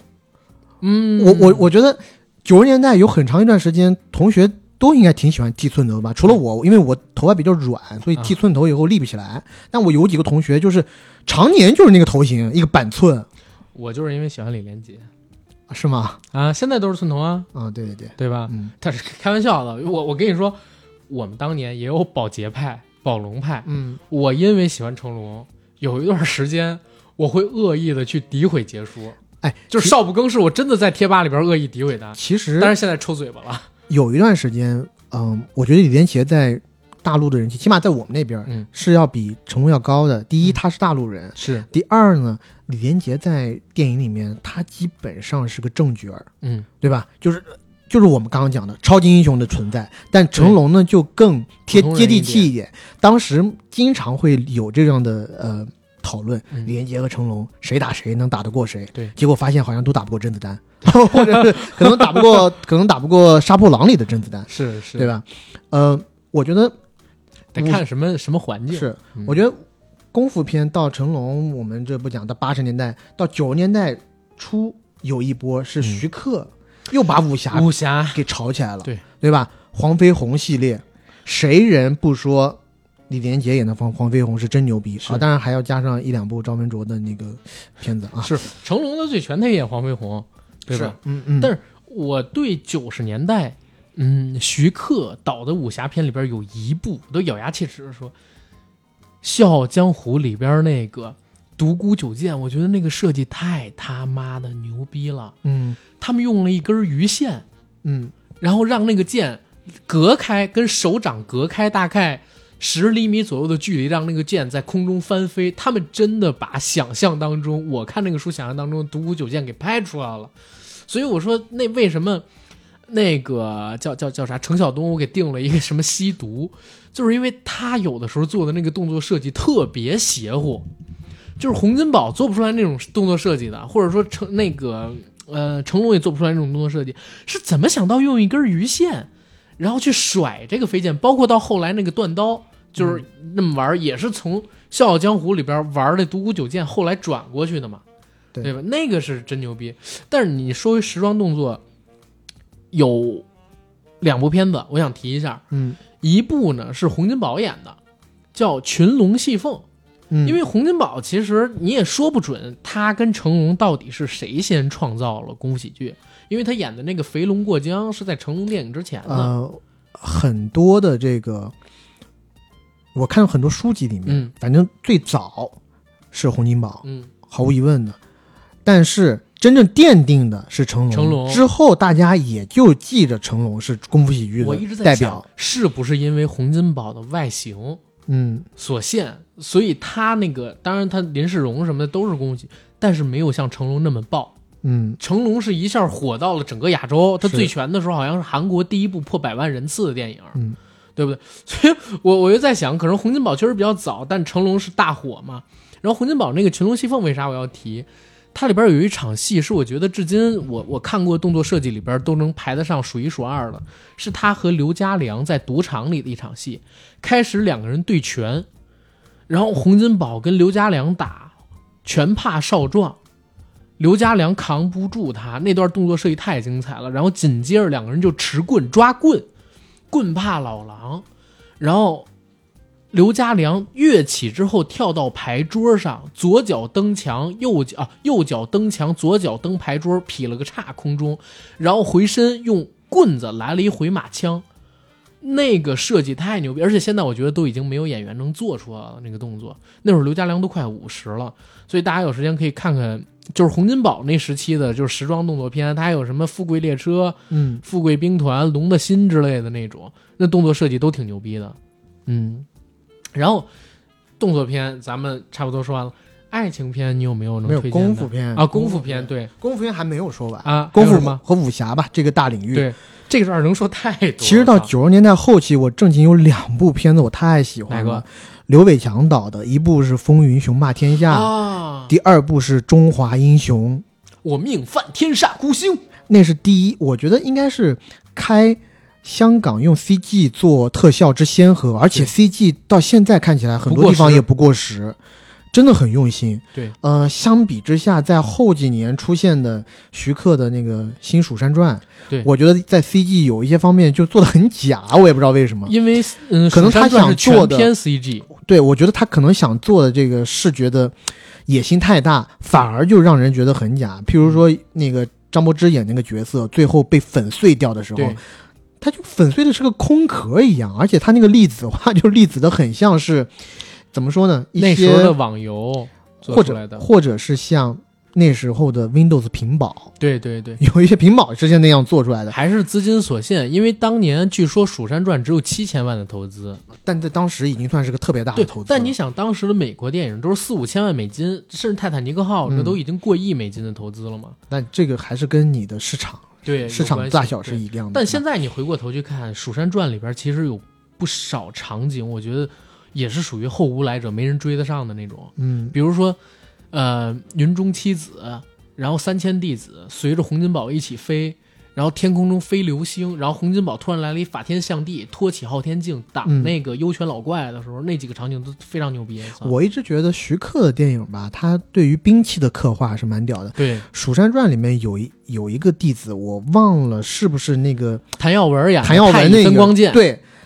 他之前好像是拿着一一把叫流云的剑，还是怎么什么剑？就是他剑抽出来以后，有一个缓慢的那个剑的重影在重合到他太乙身上去。分光剑，太乙分光剑，啊，是是是那个剑吗？对，就我一直当时第一次看到这把剑的时候，我觉得，哎呦，这把剑好帅气，我好想要。好想要，啊、然后包括徐雷克到后边嗯，拍了七剑，对，七剑有几款剑，那真的是游龙剑什么的太牛分逼了，帅气，哇，前后移动，对，包括怎么到想到的？到后来那个叫什么呢？那个狄仁杰。嗯通天帝国里边他用的亢龙锏，中间有个球，那球一可以转，对，那其实就是从甄子丹七剑里边游龙剑里边那个球龙鸣嘛，嗯然后从那点来的。他真的对兵器这块真蛮牛逼，而且我我后来我因为看了《蜀山剑侠传》的小说，嗯，他那南明离火剑一出来，我操！我因为后看小说，先看电影，我不知道是不是先入为主印象，但我脑子里是那个我脑子里边看到小说之后，第一反应就是那把剑。他这块儿就，但是也说一嘴，徐克老师我觉得挺奇怪。你看很多人做特效啊，嗯喜欢做写实风，嗯但徐克老师有了充足的资金之后，他还是喜欢动漫风的特效，嗯但是做的也很好。就像那个《西游伏妖篇》里边，他那特效特别明显就是漫画风格的，什么红孩儿啊之类的，他想象力确实挺牛逼。啊，而且呃，在那个新蜀山里面，古天乐演的那个角色，他后面是用他的翅膀。然后那翅膀像飞轮一样快速的卷动起来，然后甚至有点像那种机枪一样，可以射出那种铁的羽毛。嗯，我觉得这一块是很很帅气的。我小时候看了那部电影以后，我还经常自己在幻想，哎，我要是有那双翅膀就好了，对对对对再加上谭耀文的那个剑，剑还有那个酷啊！呃这呃郑伊健那个球啊，那个日经轮、月日经轮、月经轮，是操，那那几个就是封顶的东西了，操！这回过来再说，啊回过来说，我我喜欢那个，就是刘伟强老师拍的这两部嗯武侠片。嗯，当然了，他是漫改作品嘛，《风云雄霸天下》。哎呦，就那一部戏里面，我真的我爱上了杨恭如，杨恭如演的太好了。也特别纯洁，特别美。喜欢看杨恭如的，大家去看一部电影叫做《新家法》，他跟古天乐演的。在那个戏里面呢，我觉得一是选角也特别棒，有一些当然都是从那个古惑仔的班底出来的嘛。是是，我真的没想到张耀扬去演一个和尚，可以让我那么幸福。我觉得我操，太帅气了。当然了，有那个姓黄的那个老毒是是演的剑圣，你别说，还真他妈有那么有那么点儿那种大师的风范啊。但最牛逼的还是雄霸千叶真一，就跟漫画里走出来的一样。所以到后来，那个电视剧也不得不他用他，对对必须得用他。而且古天乐在里头怎么就那么帅？我谢谢他，太帅气了哎，古天乐演的谁啊？啊！Sorry，Sorry，我就啊讲的是 Sorry，郭富城啊而且像郭富城在那里头，怎么就那么帅？我记得《雄霸风云天下》出呃不不不，在《风云雄霸天下》出来以后几年。呃，罗嘉良演过一部时装喜剧，叫《打工皇帝》，啊，他在里面有一段是要教一群乞丐怎么去挣钱，那群乞丐 cosplay 嗯，就 cosplay 那个郭富城的那个步惊云，在街头，然后有一个他的 手插着，呃手插着就在那做思考状，然后前面是躺着一具尸体，但其实不是尸体，是他的乞丐朋友装那个楚楚，哎，不是是楚楚吗？孔慈，啊孔慈，装那个孔慈 躺在地上，用一个白布蒙着面。当时我记得那个场面是罗嘉良一开始教他的那群朋友用一个招数去乞讨，但没想到他说是没想到时尚变得这么快哦。他们最开始应该是装 Kitty 猫。对，装 Kitty 猫人偶，然后去在香港的街头去乞讨啊！很多人都觉得啊，Kitty 猫好可爱，我要给他钱。但没想到时代变得那么快，然后镜头一转，就变成那个假的真丝假的呃，不惊云，假不惊云，乞丐云，对对对，是啊？呃，然后没想到镜头一转，就变到那个假的步惊云，然后出现了那个 《风云雄霸天下》的那个背景音乐啊，特别搭配，那段嗯简直把我笑喷了。然后再加上那个《中华英雄》，也是郑伊健，郑伊健健那几年真的封顶，太帅气了，他就是华英雄啊！拜托，不不，还有一个何家劲，何家劲也是，他们俩我在我看来不分伯仲，因为我看了何家劲的电视剧哦，电视剧那版我就没看，啊，华英雄跟那个吴镇宇演的嗯，那个东瀛浪人，啊、叫什么名字？我我我忘记了，反正那 那个特别蠢。吴镇宇先去打那个黄黄某人，嗯，黄某人用计，其实自己已经受不了了，马上就要死了，但是假装说我赢了，吴镇宇你输了，说你的缺点就是你心里还有爱，你太在乎家人，你就回家对，当一好丈夫、好爸爸吧。结果他就去把他自己家人全部全杀死杀了。最后呢，他打郑伊健，打输了之后，郑伊健说：“你之所以输，是因为你心里没有爱。”我操，到底是因为啥？太扯了，你知道吗？这语 但是我有一说一，嗯他们俩最后在自由女神像上那段大斗，我真的，我小时候看崩溃了。啊！操，我小时候说哇，你们香港人真的好敢想，对，也不顾及第三国这些个审查因素，你就直接把人家自由女神像给整个干废，这要早那个小蜘蛛多少年？对，而且小二十多年好不好？小蜘蛛只是削掉个盾牌，人是正经削掉火炬。对，而且有一幕我觉得特别棒，就是在《中华英雄》里头，郑伊健在那个中华阁躲着，这个时候终于出现一个事情，他不得不出山，但是他没有兵器啊，嗯他出来以后把门前的那个石狮子给震碎，对，震碎以后，石狮子中间插着那把剑，赤剑嗯。那拿剑拿出来以后，老朋友好久又再见了，我靠！我操！然后脚一点地就飞上那个西部的那个电线杆还是路灯，嗯，嗯然后就啪啪啪就连跳着飞走。那一段我整整个看傻，我觉得刘伟强你太牛逼了，这想象力。当然到最后还是马那是漫马荣成画里的马荣成牛逼哈。那是漫画里的，但我觉得真的就是不经意间就给刘伟强或者郑伊健装装了个大逼，逼，操！哇，那个逼真的装的好棒。哎，这个正经说，就是我脑子里边，我第一次知道风云里有一招叫万剑归宗。嗯，他虽然讲说万剑归宗是什么万千把剑汇成一把剑什么的，但是我我得说啊，香港有一批的特效公司或者说特效人真的挺敢想，而且想的真的挺好的。我脑子里边想的万剑归宗一定是控制千万把剑怎么样？风云二里有一个场景是绝无神任达华演的，今天我就要用我的不灭金身破你的不败神话。然后那个时候，哎，满血拉二胡，残血呢，就各种跟人玩玩打仗嘛。然后何家劲演的那个无名，然后使了一万剑归宗，剑冢里边所有的剑飞起来，在背后构成一个太极图。嗯，操他妈！无名把手一伸，伸出一剑指，所有的剑像钢铁洪流一样汇成一股，朝这个绝无神飞过。绝无神，嗯，一站，我操，空气凝成一股墙，所有剑打在上面，噔噔噔噔噔噔全碎，然后往下掉。最后一把剑，英雄剑也没拖过去，因为那会儿无名残血了，只剩两成功力。哇，那个那个场景太棒了！而且现在看零九年的《风云二》也不过时，嗯，但是剧情垃圾的一逼啊！对，但是彭润彭彭，但是彭润彭发兄弟，我真的我恨他们好长时间，是操，狗尾续貂，对对对。我们就接接着说回你那俩，吴六伟强那俩，吴什么？刘伟强那俩，对啊，你不是最喜欢那俩武侠什么的吗？嗯、对对，哎，就基本上出的差不多了，对啊。这这这两个，对，对。然后武侠片其实到了先千年之后，香港这一块就差点意思，可能只有我我其实把英雄也算香港武侠片的，嗯。因为他基本班底除了张艺谋，还有这个章子怡之外，还有摄影摄影师甚至都是香港的，好像。然后其实，嗯，《卧虎藏龙》你也可以算是香港他班底制作出来的，当然还有一部分是哥伦比亚。然后再之后就只有一部《剑雨》了，嗯真的武侠片这一块来的。咱们俩刚才也提了《七剑》什么的嘛，对吧？然后那武侠片这个领域完事儿了，警匪片，警匪片，那就不得不提我们的吴宇森老师嗯 John Woo。庄务，你之前在最开始也讲了《英雄本色》，对，那其实是黑帮片来的吧？警匪片、英雄片都差不多吧？这个我觉得你只能混为一谈来讲，是，英雄本色》，然后《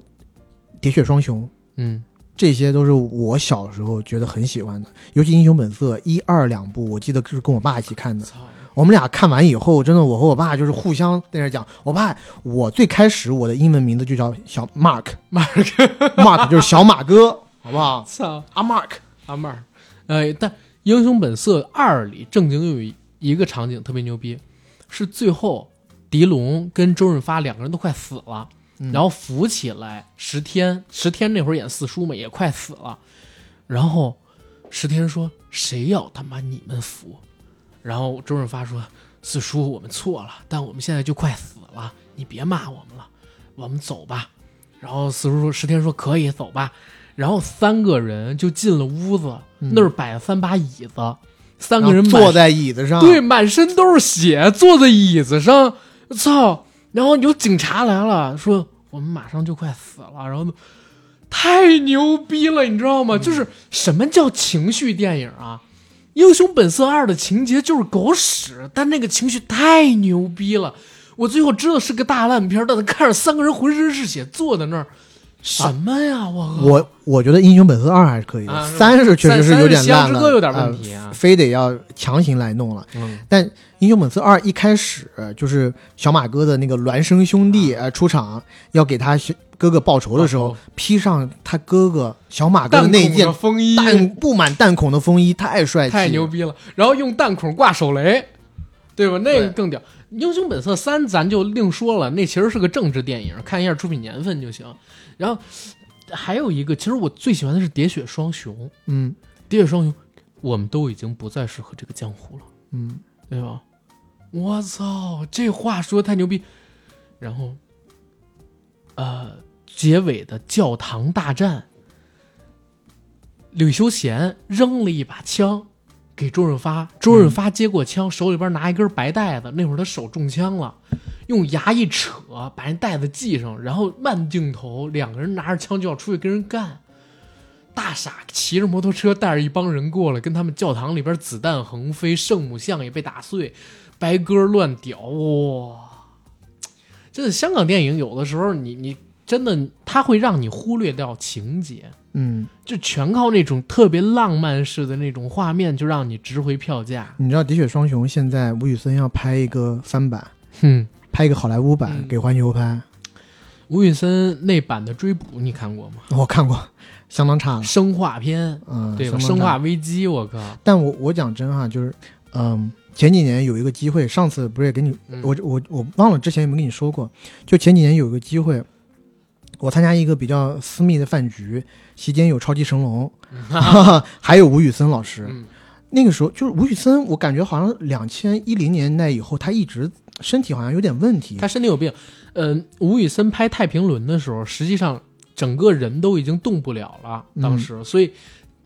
小马奔腾的人又逼着他去拍，所以导致那个《太平轮》就各种情节上的错误等等等等的。后来，嗯，拍到最后，吴宇森实在扛不住，就把那成片各种乱剪，还分成上下部去圈钱。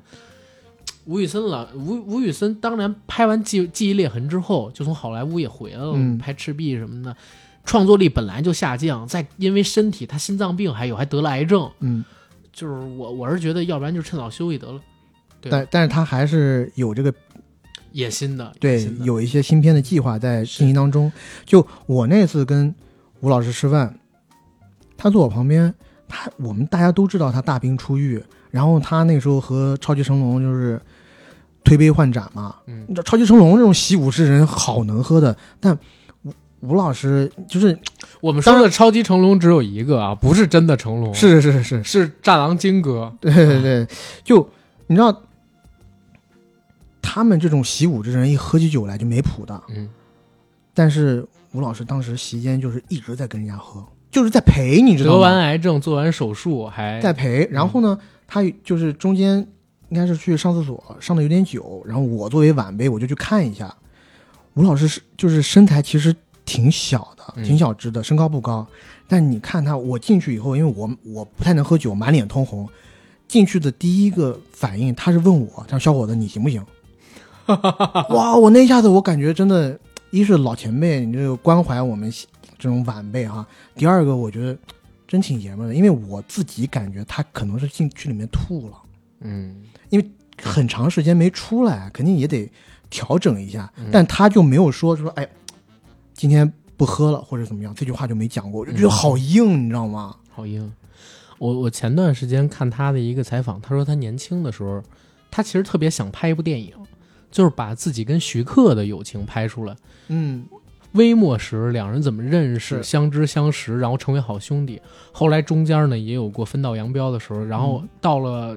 几十年之后，大家又成为好朋友。但他之前也讲了，自己澄清了，他们两个并没有说是反目，是只是因为发展方向不同不同就分分开了了。对，然后他讲了一个事儿，说自己年轻的时候，那个时候没成名，徐克也没成名。他们两个人当时晚上经常会去香港正在建的那种大楼的天台顶做的那些竹竿，还有钢筋水泥的旁边，在那个天台顶上喝罐啤。嗯，哇、我当时听到那句话，我就脑子里边场景立刻出了两个日后那么牛逼的导大导演，名动天下。对，在八十年代初期，两个人都没有成名的时候，坐的那种破楼上，还没有建成的楼上，看整个城市，所以那个年代他们拍出来的电影就特别写意，对吧？就人就是这种江湖人，心气儿也高，对，江湖人去尝试一些不同的东西。对，所以你看，就警匪片或者说我们说黑帮片，在当年就是义盖云天啊，什么这个那个英雄本色，我的妈，就是因为他那批导演就是这样的人。现在你回过头去看，我就一直在想，八十年代的香港有各种各样的机会，然后敢打又敢拼，正好赶上城市也经济腾飞，因为大陆其实也也也提供了一定的助力嘛，大陆没开放嘛，但是又嗯改革开放了，城市真正飞起来之后，这些在城市里边的人，所谓时势造英雄，英雄造时势，都成了一时豪杰，对吧？一人一时的那种豪杰，一天一地大英雄。嗯，然后连带着他们的电影也特别好看，包括到九十年代的时候，一聊到警匪片，我还能想起一个人，林岭东。胜。哦。哦，呃，林岭东警匪可能拍的少，他那风风云系系列对，是是，但陈木胜九十年代有一版我特喜欢片儿，尤其这次《怒火》去年上了之后，我又回过来，冲锋队怒火街头》啊，刘青云演的那版，到顶了，真的到顶了。然后那个片子其实某种程度上边来讲，我觉得比《怒火》还好看，《怒火》是动作片，嗯，但那个正经是警匪片，大家拿枪、拿喷子、拿冲子，直接就开始喷啊，在大街上。而且陈小春在那里边演的倍儿有样儿，我就在想，陈小春你是怎么就变成什么？现在演网大，就是按理说你歌曲又有代表作，电视剧你也有封顶的作品，陈小春当时在那个《冲锋队之怒火街头》里面演的是个刺头嘛，演的是个刺头，最开始是不嗯。和这个队长对付的，一直讲究程序正义，对，到后头也不管了，就按程序正义来是不行的。有怒火对，在呀、你想怎么？干，我就我们就陪着你干。大家怕不怕死都怕死，但是大家要不要回去都不回去。对我们这辆冲锋车就是一个集体，对，干就干了。哎，说到这里，《冲锋队之怒火街头》的主演是谁啊？冲锋队怒火街头，刘青云，啊，刘青云。刘青云，嗯 然后大反派是那谁？大反派是于荣光。于荣光在电梯里边还唱了一段京戏，因为他京剧武生出身。第一场出的时候，他也是袒胸露乳，只穿了一搂子，嗯，然后没有穿内衣，手背手链跳住，然后他挑着眼看刘青云，休看我铁链锁住我手脚，挡不住我壮志冲云天。我操，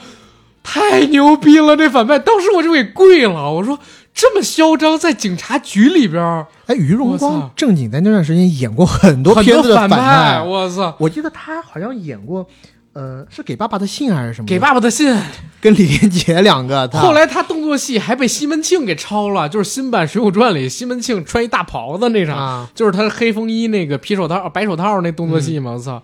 真牛逼！呃，那会儿他们描写反派也特别敢往邪性里边描述。嗯我之前看就是呃，BBC 当时做过一版香港电影黄金时期，九四年、九五年左右时候拍的一个纪录片，他们提到香港的所谓的写实，其实就是堆砌暴力，而且堆砌性。以典型为代表，他们叫烂仔胶嘛，就是麦当雄他们拍的那系列男盗女娼的电影，像什么《掰豪》啊，然后像什么呃《神港奇兵》，操，那那都是写实到极致的。你想，这车子里边关着人，要拍一场这人被火烧车的戏，瞒着演员，真的浇汽油在车上。所以他的反应特别的写实。拿金马奖不是拿金像奖最佳男配，然后上了台说：“我这辈子再也不会拍麦当雄的电影儿，哥，差点被烧死啊，哥。”然后警匪片其实还有好多能说的，《无间道》嗯。对不对？《无间道》系列，警匪片往前数一点，我们不得不提我们其实两个人都特别喜欢的《银河》系列。对吧？银河系列我们要单独做一期，甚至要做付费，我觉得。杜琪峰嗯，啊、尤达志应该也是他们尤达志、尤达志、韦家辉。韦，家辉。哦、PTU，然后大事件，大事件。我靠，非常突然，非常非常突突然。我自己特别喜欢。就你会看到那个时代的港片到最后，竟然不是 happy ending，对，就给你一个特别震惊的，就真的很突然，在你以为好人将一呃，当你以为好人将坏人一网打尽的时候，这时候他们又突然的遇到了一一个一伙劫匪，是然后好人全被杀死。全被杀死。但早期的银河映像，就是两千年之前我最爱的片子叫《真心英雄》，黎明跟嗯刘青云演的、那部戏，也是所有人都死，然后结尾最神奇的地方是哪儿呢？刘青云被自己的老大背叛，然后黎明也被自己老大背叛。真心然后英雄这个电影嗯我不知道有没有看过，看我查你看，你查一眼，嗯他们俩都被自己老大背叛，然后刘青云最后是断手又断脚，全身瘫痪，只是啊、全身瘫痪，只剩两只手能动。然后他老婆被自己的老大背叛了之后，又给杀掉了。然后刘青云自己吞，就是用两只手，大家看过那种只剩下两只手的乞丐划那种小木车去乞讨，他用这两只手划着那个车，然后拿着几瓶矿泉水跟面包到天台上去瞄老大，一次失败了中枪，又爬回去，但他已经死了，他尸体在那儿一直瞄着自己老大，已经开不了枪了。黎明收到这个消息，他俩本来死对头来的，冲回香港，把刘青云洗好了身体，穿上一身牛仔的帽子跟衣服，把他带到轮椅上边去找老大报仇。嗯最后那个结尾有一个神来之笔，刘青云不是坐着轮椅吗？从台阶上滑下来，他手里边有枪，因为轮椅在台阶上一颠一颠的，那个轮椅就碰到他的手，让他手指头动起来了，一枪又一枪的把背叛了自己的那个老大给杀死了，然后最后黎明也死掉。爱刘青云跟黎明的那两个女人，一个也是被火烧的毁容，然后自杀死；另外一个也是被老大什么给弄死。哇，真心英雄真侯爷！那是两千年代之前我最喜欢银河映像的片子，九八年的电影，就对九八年的电影，我发现我是看过，豆瓣上标了这部电影。对，但好看的真好看。然后大家有时间真的等我们那期银河映像的节目，一定一定给大家做集牛逼的，我操！然后警匪片现在几乎是，呃，香在中国香港电影在中国大陆唯一吃得开的类型，因为动作片现在拍的人很少了嘛，嗯，对吧？所以就只剩下警匪这一个题材了。对，我觉得就是其实挺荒谬、荒诞的，就是香港的警匪片之所以现在还非常的昌盛，是因为警匪片的故事放在中国大陆，你很多不能拍。对，就其实我觉得这就特别的扯，因为中国大陆也有很多多好的悍匪好的，也不是说好的，不能说故事，也有很很多好的故事，对吧？可歌可泣的民警，可歌可泣的这种警察特警、缉毒警。对，但是很多东西你放在我们国家语境下，就审查通不过，你怎么办呢？只能回去看一些香港的电影。现我觉得香港现在，呃，或者说香港电影吧，还是一块儿你可以去触碰一些边界的地方。它的边界要大很多。嗯其实，大一些吧，我不能说大很多，大多少，因为现在审查制度也也往香港那边再去了。对对，嗯去年六一嘛，这一块儿咱们警匪片就浅尝辄止，啊银河印象那一批就都不讲了，枪火什么的，枪火什么的，放逐。提名，对，哎呀，然后爱情片，爱情片，说实话，我涉猎的还比较少，因为我、啊我我平常不太爱看爱情片，但是几个著名的我还是挺喜欢的。嗯。嗯，甜蜜蜜，哎你把我想说说了，你快说快呃说，甜蜜蜜这个我很喜欢，就是应该是陈可辛给我的第一印象吧。最好的，然后甜蜜蜜在里头，黎明那段和他之前在大陆的恋人的那段戏杨恭如，啊，我这段很喜欢，因为他每一次开始都是“亲爱的小婷”，给他写信，然后配着黎明的话外音，嗯然后你可以感觉到他的信一开始是写的很长的，到最后讲出“亲爱的小婷”以后就暂停住了，就没有东西往下写了，因为这时候黎明已经爱上了张曼玉了，了对，变心了，就是很多事情就在那种不言中。对，然后这时候呢，张曼玉在电影里面，她其实也有纠葛，对吧？她当时和经常来光顾她的这个黑社会老大是叫豹哥吗？还是叫豹哥，呃曾志伟演的对吧？曾志伟在那时候就我觉得挺适合演黑社会的。对，八十年代怎么怎么能想象曾志伟可以当黑社会老大？对，但是到两千年以后，你会发现，嗯，曾志伟当老大非常的合理。主要是演技好，嗯弥补，因为他现实生活中真是个大哥，是就咱们不是说黑社会大哥，真是演艺圈大哥嘛，对而且呃，黎明踩着脚踏车带张曼玉的那些戏份，对，太美了。有一场戏，就是曾志伟在美国街头碰上几个黑人的年轻人，嗯，其实也没说什么，就是要干你。是然后人家持枪把曾志伟打死了，然后张曼玉去辨认尸体。就像你说的，很多时候尽在不言中。然后曾志伟说最多的就是跟张曼玉说：“傻女，跟着我嗯有什么好呢？”但是自己到底有多爱张曼玉。看他死的时候，张曼玉见到曾志伟的尸体，那是一个背影，曾志伟的背上有一个米奇，他看到那个米奇，张曼玉先笑了一下，然后然后又哭。其实后来陈可辛解释说，张曼玉当时是笑场，但张曼玉立刻又收住了，开始哭。然后后来他又拍了一遍，就是张曼玉看着之后就开始哭的，但是他觉得笑场，然后又哭那段太棒了，就把他给放进去，就是尽在不言中。他没说什么，但张曼玉当时的这个笑，让大家想起了第一次看到这个米奇老鼠的时候，那会儿还在按摩店，知道这个大哥为了讨自己开心，然后那个时候想起来嘛，再紧接着看到已经阴阳永隔，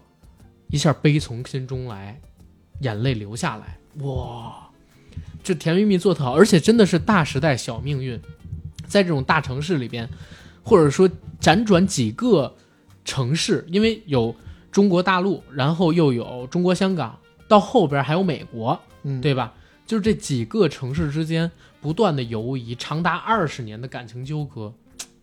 两个人相互错过，最后一曲《甜蜜蜜》响起，他们因为邓丽君的歌声又见到对方，那个爱情片真的特别好。然后后边《新不了情》，其实我我也很喜欢，《新不了情》给了我一个美好的梦，就是你长得像刘青云，照样可以泡到袁咏仪，就那个那个片子，我在我看来很浪漫，当然那首歌也很浪漫啊。但里边有一个场景，就是袁咏仪当时留着短发，刘青云黑黑的，很难看，也留着一头短发，然后两个人相拥在一起。袁咏仪跟他说：“我终于抱到你了。”哦，当时眼泪立立刻就流下来。我第一次看到这电影的时候，应该是初中，也是情窦初开的年纪。我好想那个我暗恋的女生可以这样抱住我，说我终于抱住你了。还说什么呀？我操！到后面中国香港的这个电影，我其实觉得一直相比起中国大陆的电影，有一种都市感。等一下，你好，我还我爱情片我还没讲呢，没讲完。你说，说说，嗯，我爱情片还有一个我自己就是一直封顶的，包括如果大家关注我微博的话，啊知道我最近斥巨资从 从香港他妈的买了一个海报，那个海报呢是花样年华《花样年华》的海报。那海报我跟你讲啊，海报大概是五百到六百港币。嗯，进海关的时候我还被税了一刀，九十 又交了九十人民币，所以那个海报真的是七百块钱的一个海报。拿到手上以后呢，虽然讲它那“花样年华”那几个字是烫金的，但是确实离我想的有点远，因为你知道，像一些原版海报它其实是两面印刷的，是是特别精美，但那个海报呢，它就只有单面，然后纸张也比较糙，但是无所谓了啊，它肯定是有保值价值的。《花样年华》，我去年在金鸡节的时候也看了 IMAX 版，四 K 的那修复，太棒了！《花样年华》是我自己个人最喜欢王家卫的一部电影，而且我也是觉得他拍的是比较让人容易懂的电影之一。对对。嗯，两个人，哎，你最喜欢王家卫的是《花样年华》？《花样年华》就是我觉得他们就是两个人发乎情止于理的这个小小的暧昧嗯和恋情，然后最终又无疾而终。对两个人最近的距离也不过就是可能半公分，或者是怎么样，也没有亲到。你你现在看到的这个版本的《花样年华》，据说啊嗯，是剪掉了差不多一百六七十分钟素材，《花样年华》说当时这个是梁朝伟还是张曼玉接受采访时说的，当时其实是有他俩的亲热戏的，但是后来全部给弃用了，因为王家卫他就他永远都是拍四百分钟素材，最后我只用可能一百来分钟。就前两年二零四六不又出流出了几个新片段嘛？嗯说二零四六他还能剪出好几个版本了，有木村拓哉的更戏份更多的，然后刘嘉玲什么这这个那个戏，王菲什么戏份的，还有那个一代宗师，据说他也能剪出两三个版本了，现在还有两百分钟多的素材没用到过呢，这太牛逼了！王家卫这个人，但但是对演员是一种折磨。后来张国荣不跟王家卫合作，就是就是就是春光乍泄之后不跟那个王家卫合作，其实很大程度上是因为太累心了。嗯，他觉得就是要耗太长的时间进这一个角色里。梁家辉后来也说他他自己就是这真是接受采访的时候，你看他说后来不太跟王家卫合作，是因为花五年的时间投入同一个角色，觉得怕自己走不出来。而且这个角色到最后他不不一定定有像呃是《阿飞正传》吧，在最后梁朝伟有一个镜头就半分钟，就是他自己去梳头，梳头，然后揣东西揣到兜里，对。然后这一幕不是还被那个精装难兄难弟里头对对，各种致敬，王精卫在那儿，其实不是自卫，呃，不是，其实不是致敬啊，嗯。是丑化、丑化，讽刺，对。对吧？在在那个呃《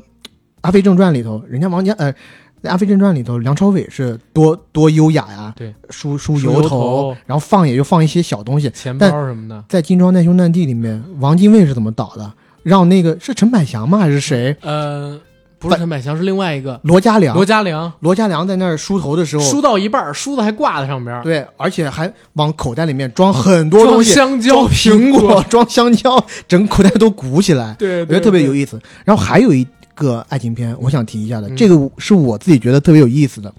就是国外有个爱情片叫《一天 One Day》，嗯。安海瑟薇那个、嗯，被很多女生对，奉为经典经典，对吧？嗯。但这个片子呢，我在很早的时候，九四年，其实看过香港有一版，是跟那个故事基本上是一样的。如出一辙的，嗯叫《年年有今日》，嗯。是梁家辉和袁咏仪演的，对对对，对。高志森导演的，讲的也是一对偷情的人，每年选择那一天嗯嗯。相见，然后互诉衷肠，互诉这一年来的这种呃变化。但是我要告诉你，其实是高志森或者是这个电影团队是抄的，因为这两部电影呢，一天是根据小说改的，然后这个呢是抄，应该是抄之前百老汇的一个话剧。话剧对，对，呃，叶念琛有一个片子叫《第一次不是你》，嗯，就是嗯，男生带着女生去卖春，然后过了好多年，他们又见面，那女生还说：“哎呀，真可惜，第一次不是你。”然后他们俩又来了一炮，就是这有点这个意思。我不知道是不是从这儿来。叶念琛是一个大烂片导演，大家不用管他。然后还有一个爱情片，我自己蛮喜欢的，其实是嗯两千年代之后的张艾嘉导的，叫《心动》。嗯，心动那个片子是金城武演的，那个我正经觉得也挺好心动我好像我要看一下。啊。心动的评分正经还挺高，其实它是一个特别特别纯爱的故事，大家有时间可以去看看。但是我我先我跟你讲，这辈子啊，我能数出来的几个香港电影里边，我自己个人认为最浪漫的，或者说特别有反差感的浪漫，然后让我印象特别深的有一部电影里边一个情节，那个电影是林超贤跟陈嘉上他们一起做的，啊，这个我也喜欢的，江湖告急吗。不是啊，不是吗？《野兽刑警》。野兽刑警》里边当时姓黄的那一个，就是混迹在黑白两道中间的那个警察，嗯跟一个女生，他们俩常年保持约炮关系，但这女生很明显又看不上他，所以经常到了他家后，你抱抱我就行，我就想找个人睡，你不要跟我做。好，后来这个女生说自己有别的人了，准备要离开他，然后说你放弃我吧，我不爱你。然后那女的走了，姓黄的那个人自己在阳台上边抽烟，抽了大概半分钟，然后突然笑了一下说：“可是我爱你呀、我靠！那个戏表演的太棒，而且真是神来之笔。就是半分钟的时间，他一语不发，就是在那抽烟，突然来了五个字：“可是我爱你。”然后情绪全到了。就我觉得戏，什么叫戏？就是要有 drama 的超脱于生活的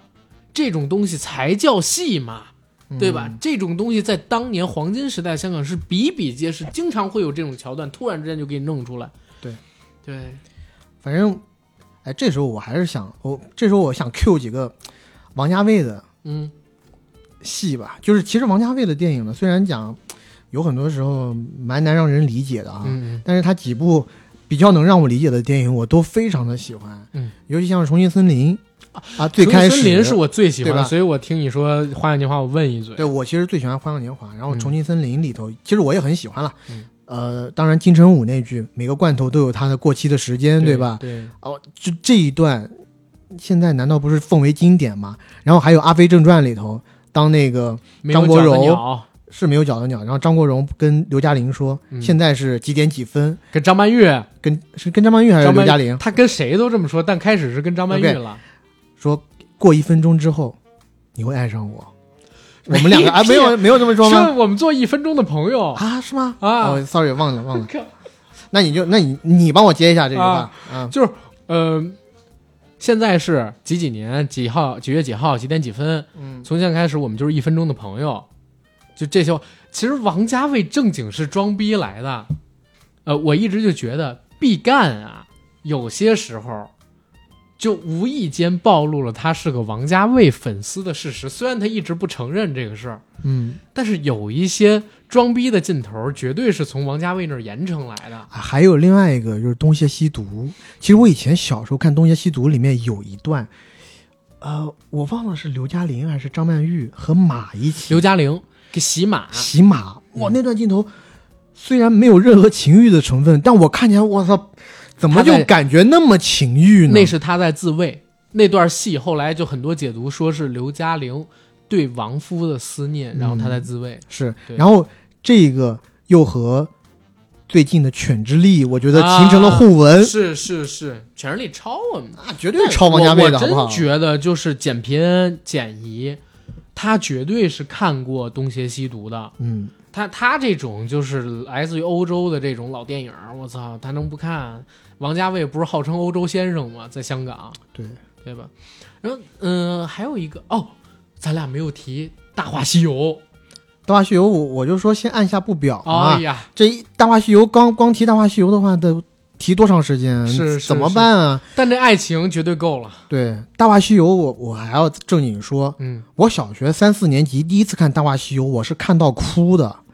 虽然我不能完全理解里面的爱情，但我就觉得这个人到最后好苦。好伤心，对，对吧？我我我看上集没有哭，我看下集是又害怕又哭。嗯，就是孙悟空突然发癫，筋骨紧缩，他把牛魔王身上的肉咬下来，那段场景，觉得这个人怎么会这么伤心？我也跟着一起伤心。是，对，而且在呃，就他抱着紫霞，紫霞死了，然后紫霞离太阳越来越近，他抓不住紫霞的时候，紫霞飞去那段的配乐，其实用的是《东邪西毒》里面的一段配乐，嗯嗯，是。陈勋哒奇给他配的。哒哒哒哒，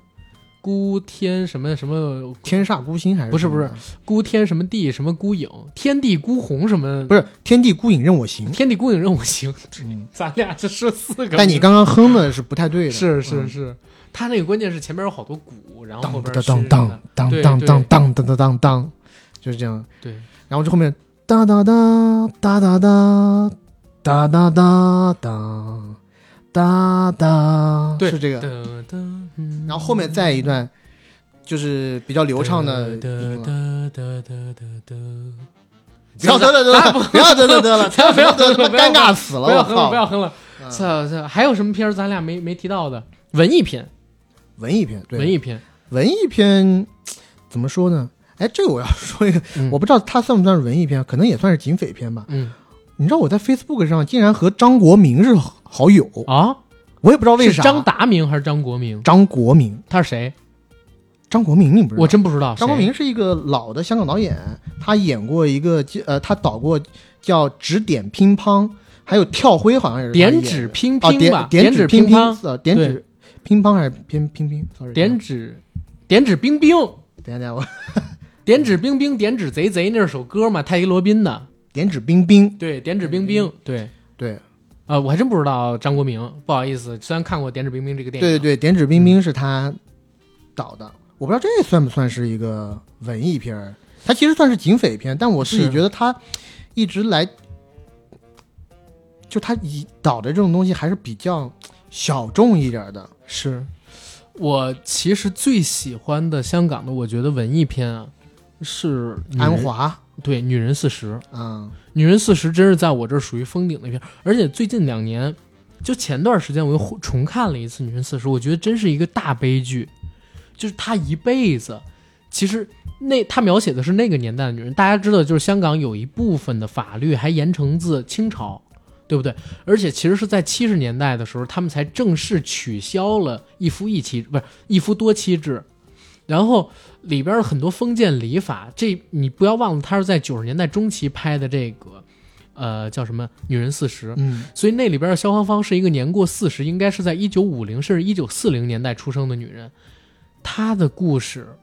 从现在的价值观再去看，很多人会觉得这女性太保守了，这女性怎么会弄出来是一个男权视角下的女性，就要为家庭、为孩子甚至为一个蛮不讲理的公公付出，嗯付出自己的事业，付出自己的生活，付出自己的一切时间、爱等等的。现在回过头去再看，他怎么就那么生活，那么生活流？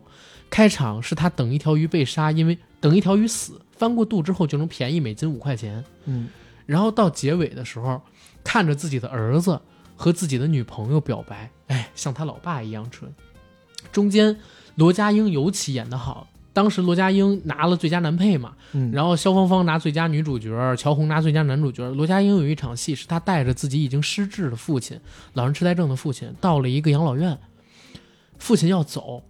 他跟父亲说：“父亲说阿爸，我们要翻工啊，就是我们要上班。”当时那个语气又让人心疼，你又觉得他无奈，同时面对这样的老人，他有关怀。说完这句话之后，他爸说：“啊，呃，对，上班很要紧，上班很要紧，已经老年痴呆了。”嗯然后他转身要走，走之前发现父亲的这个鞋带开了。罗家英转过头抹了一下眼泪，开始给爸爸系鞋带儿。哇，那个片子演的太好了！直到后来《男人四十》，我都觉得跟《女人四十》隔着很大一段距离。啊，他们这个确实是《女人四十》是，我看一下我豆瓣上的标记哈，嗯也当然也是五颗星好评。，对，然后中间可能是引用了这个电影里面的一句话吧，就是你知道人生是怎么一回事吗？人生是很过瘾的，很过瘾的。然后，嗯，我跟山那边的仙女约了会，嗯，然后明天呢，我就要跟他们，呃，一会儿太阳下山，我就要跟他们走。然后父亲死了，镜头再一转，原来他指的山的那边，居然就是香港的坟场，嗯，香港的那个坟地那半山。许鞍华确实是在香港文艺片领域独树一帜的啊，就是我之前也看了他的纪录片《好好拍电影》，对对对，中间有一些他的电影，就前就他前几名的电影，在豆瓣上，我基本上全都是给五星的。然后像什么《刻图秋恨》，对，就是他的一个半自投传体的奔怒海，啊，投奔怒海。然后天水之前我也讲过，天天水水围的日与夜夜，就很平淡。但是呢，他的文艺片我并没有像很多文艺片导演一样拍的很乏味，对，就是平淡如水似的给你叙述生活，但是他的影片节奏还是在的，对，一环一环扣下去，让你看起来的时候。会让你吸引下，就是会吸引你看下去，然后去关心每一个人物的这种走向。我们每个人的生活其实都是一部电影，就看你能不能抓得准节奏。嗯他的文艺片，或者说他讲生活流的那批电影，是我觉得既温情脉脉，同时又因为这种隐藏在其下的每个人都会有的真情实感，让你觉得惊心动魄的那种好的片子。他反而，嗯，最近几年，因为他开始做自己一直想拍，但是以前没有能力去拍的那些电影，反而有点把控不住。明月几时有啊？第一炉钢、第一炉香什么的，这个那个的。嗯对，然后嗯，咱们说这这其实已经推荐很多类型了。嗯是当然了，对于整个香港电影来讲，我们的记忆来讲，这只是我们记忆中的一角，更何况也只是香港电影当中的一隅，嗯，对？吧？但是我们今天因为时间所限，只能聊这些。但我自己真的是觉得。我很幸运啊，或者说我们这几代人很幸运，就是在我们的成长过程当中还有香港电影。如果没有香港电影，我很难想象，就是我的成长经历中是看什么长大的。嗯因为好莱坞的电影我也看不太到，对不对？小的时候，那个时候引进片是有限制的，你国内译制的就那么些部。直到后来我们开始有资源，然后才开始找一些电影什么的，就是大批量的接触电影嘛。小时候看的最多的都是各个地方台还有盗版的 VCD 看到香港电影。嗯然后这是第一个，第二一个是国内那个时候没有什么太多所谓的商业片，对对吧？我觉得国内那个时候的片子大多，就像我开场讲的，苦大仇苦大仇深。嗯，二呢是思想性比较深刻，深刻，在第三个呢，那一批的导演大多背负着他们之前经历过的大时代的一些印记，对所以他想要反映一些大时代。但对我们在正在成长中的我们来说，那些东西太太复杂了。然后你需要去了解很多的背景知识，才能去了解，呃，体味或者说共情和那里面的主角。是包括我以前小时候看张艺谋拍的什么《摇啊摇》，摇到外婆桥，然后菊豆菊豆啊什么东西，其实我都很难理解。我是看，我其实是有一些，一，对我我我最开始看的时候，我是感觉是有一些看像去看奇情片一样去看那些电影，嗯，齐情片，对奇情片一样去看那部嗯。呃那些电影，呃，但是香港的很多片子，在我小时候看的时候，我觉得是一道很好的，有点像一道很好的小菜，有有点像是，如果你要把它比喻成菜的话，我觉得它是，呃，酸辣土豆丝，嗯，就是你每一次过来吃的时候，你都觉得都 OK。就像我现在很多时候我吃饭的时候，我喜欢打开《康熙来了》，嗯喜欢就看一些对呃综艺，但是在以前小时候，我可能就是端一碗饭，打开电视机，翻到影视台，就在放一部不知道是谁演的香港电影，然后没头没尾就这么看下来。我从中间进入的时候，我也可以融入进去。是我在看到一半的时候，我可以为这个角色的喜喜怒哀乐，我也能体会到他的喜怒哀乐。这就感觉是一个，我把香港电影整体比喻成我们小时候的一个玩伴吧，嗯，然后一直陪同我们成长。成长起来的。对，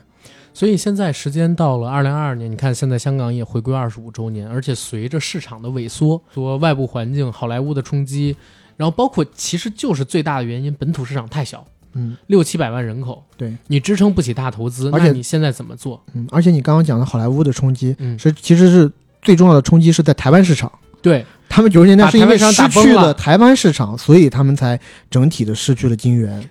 但我还正经看过一个香港电影资料馆的一个资料，就是当时就是那个现在叫古天乐影院那儿之前去，嗯你知道吗？他们特地提到一个数，九三年香港电影人被《侏罗纪公园》所啊支配的恐惧，因为九三年之前最高票房才四千多万，是《家有喜事》，嗯，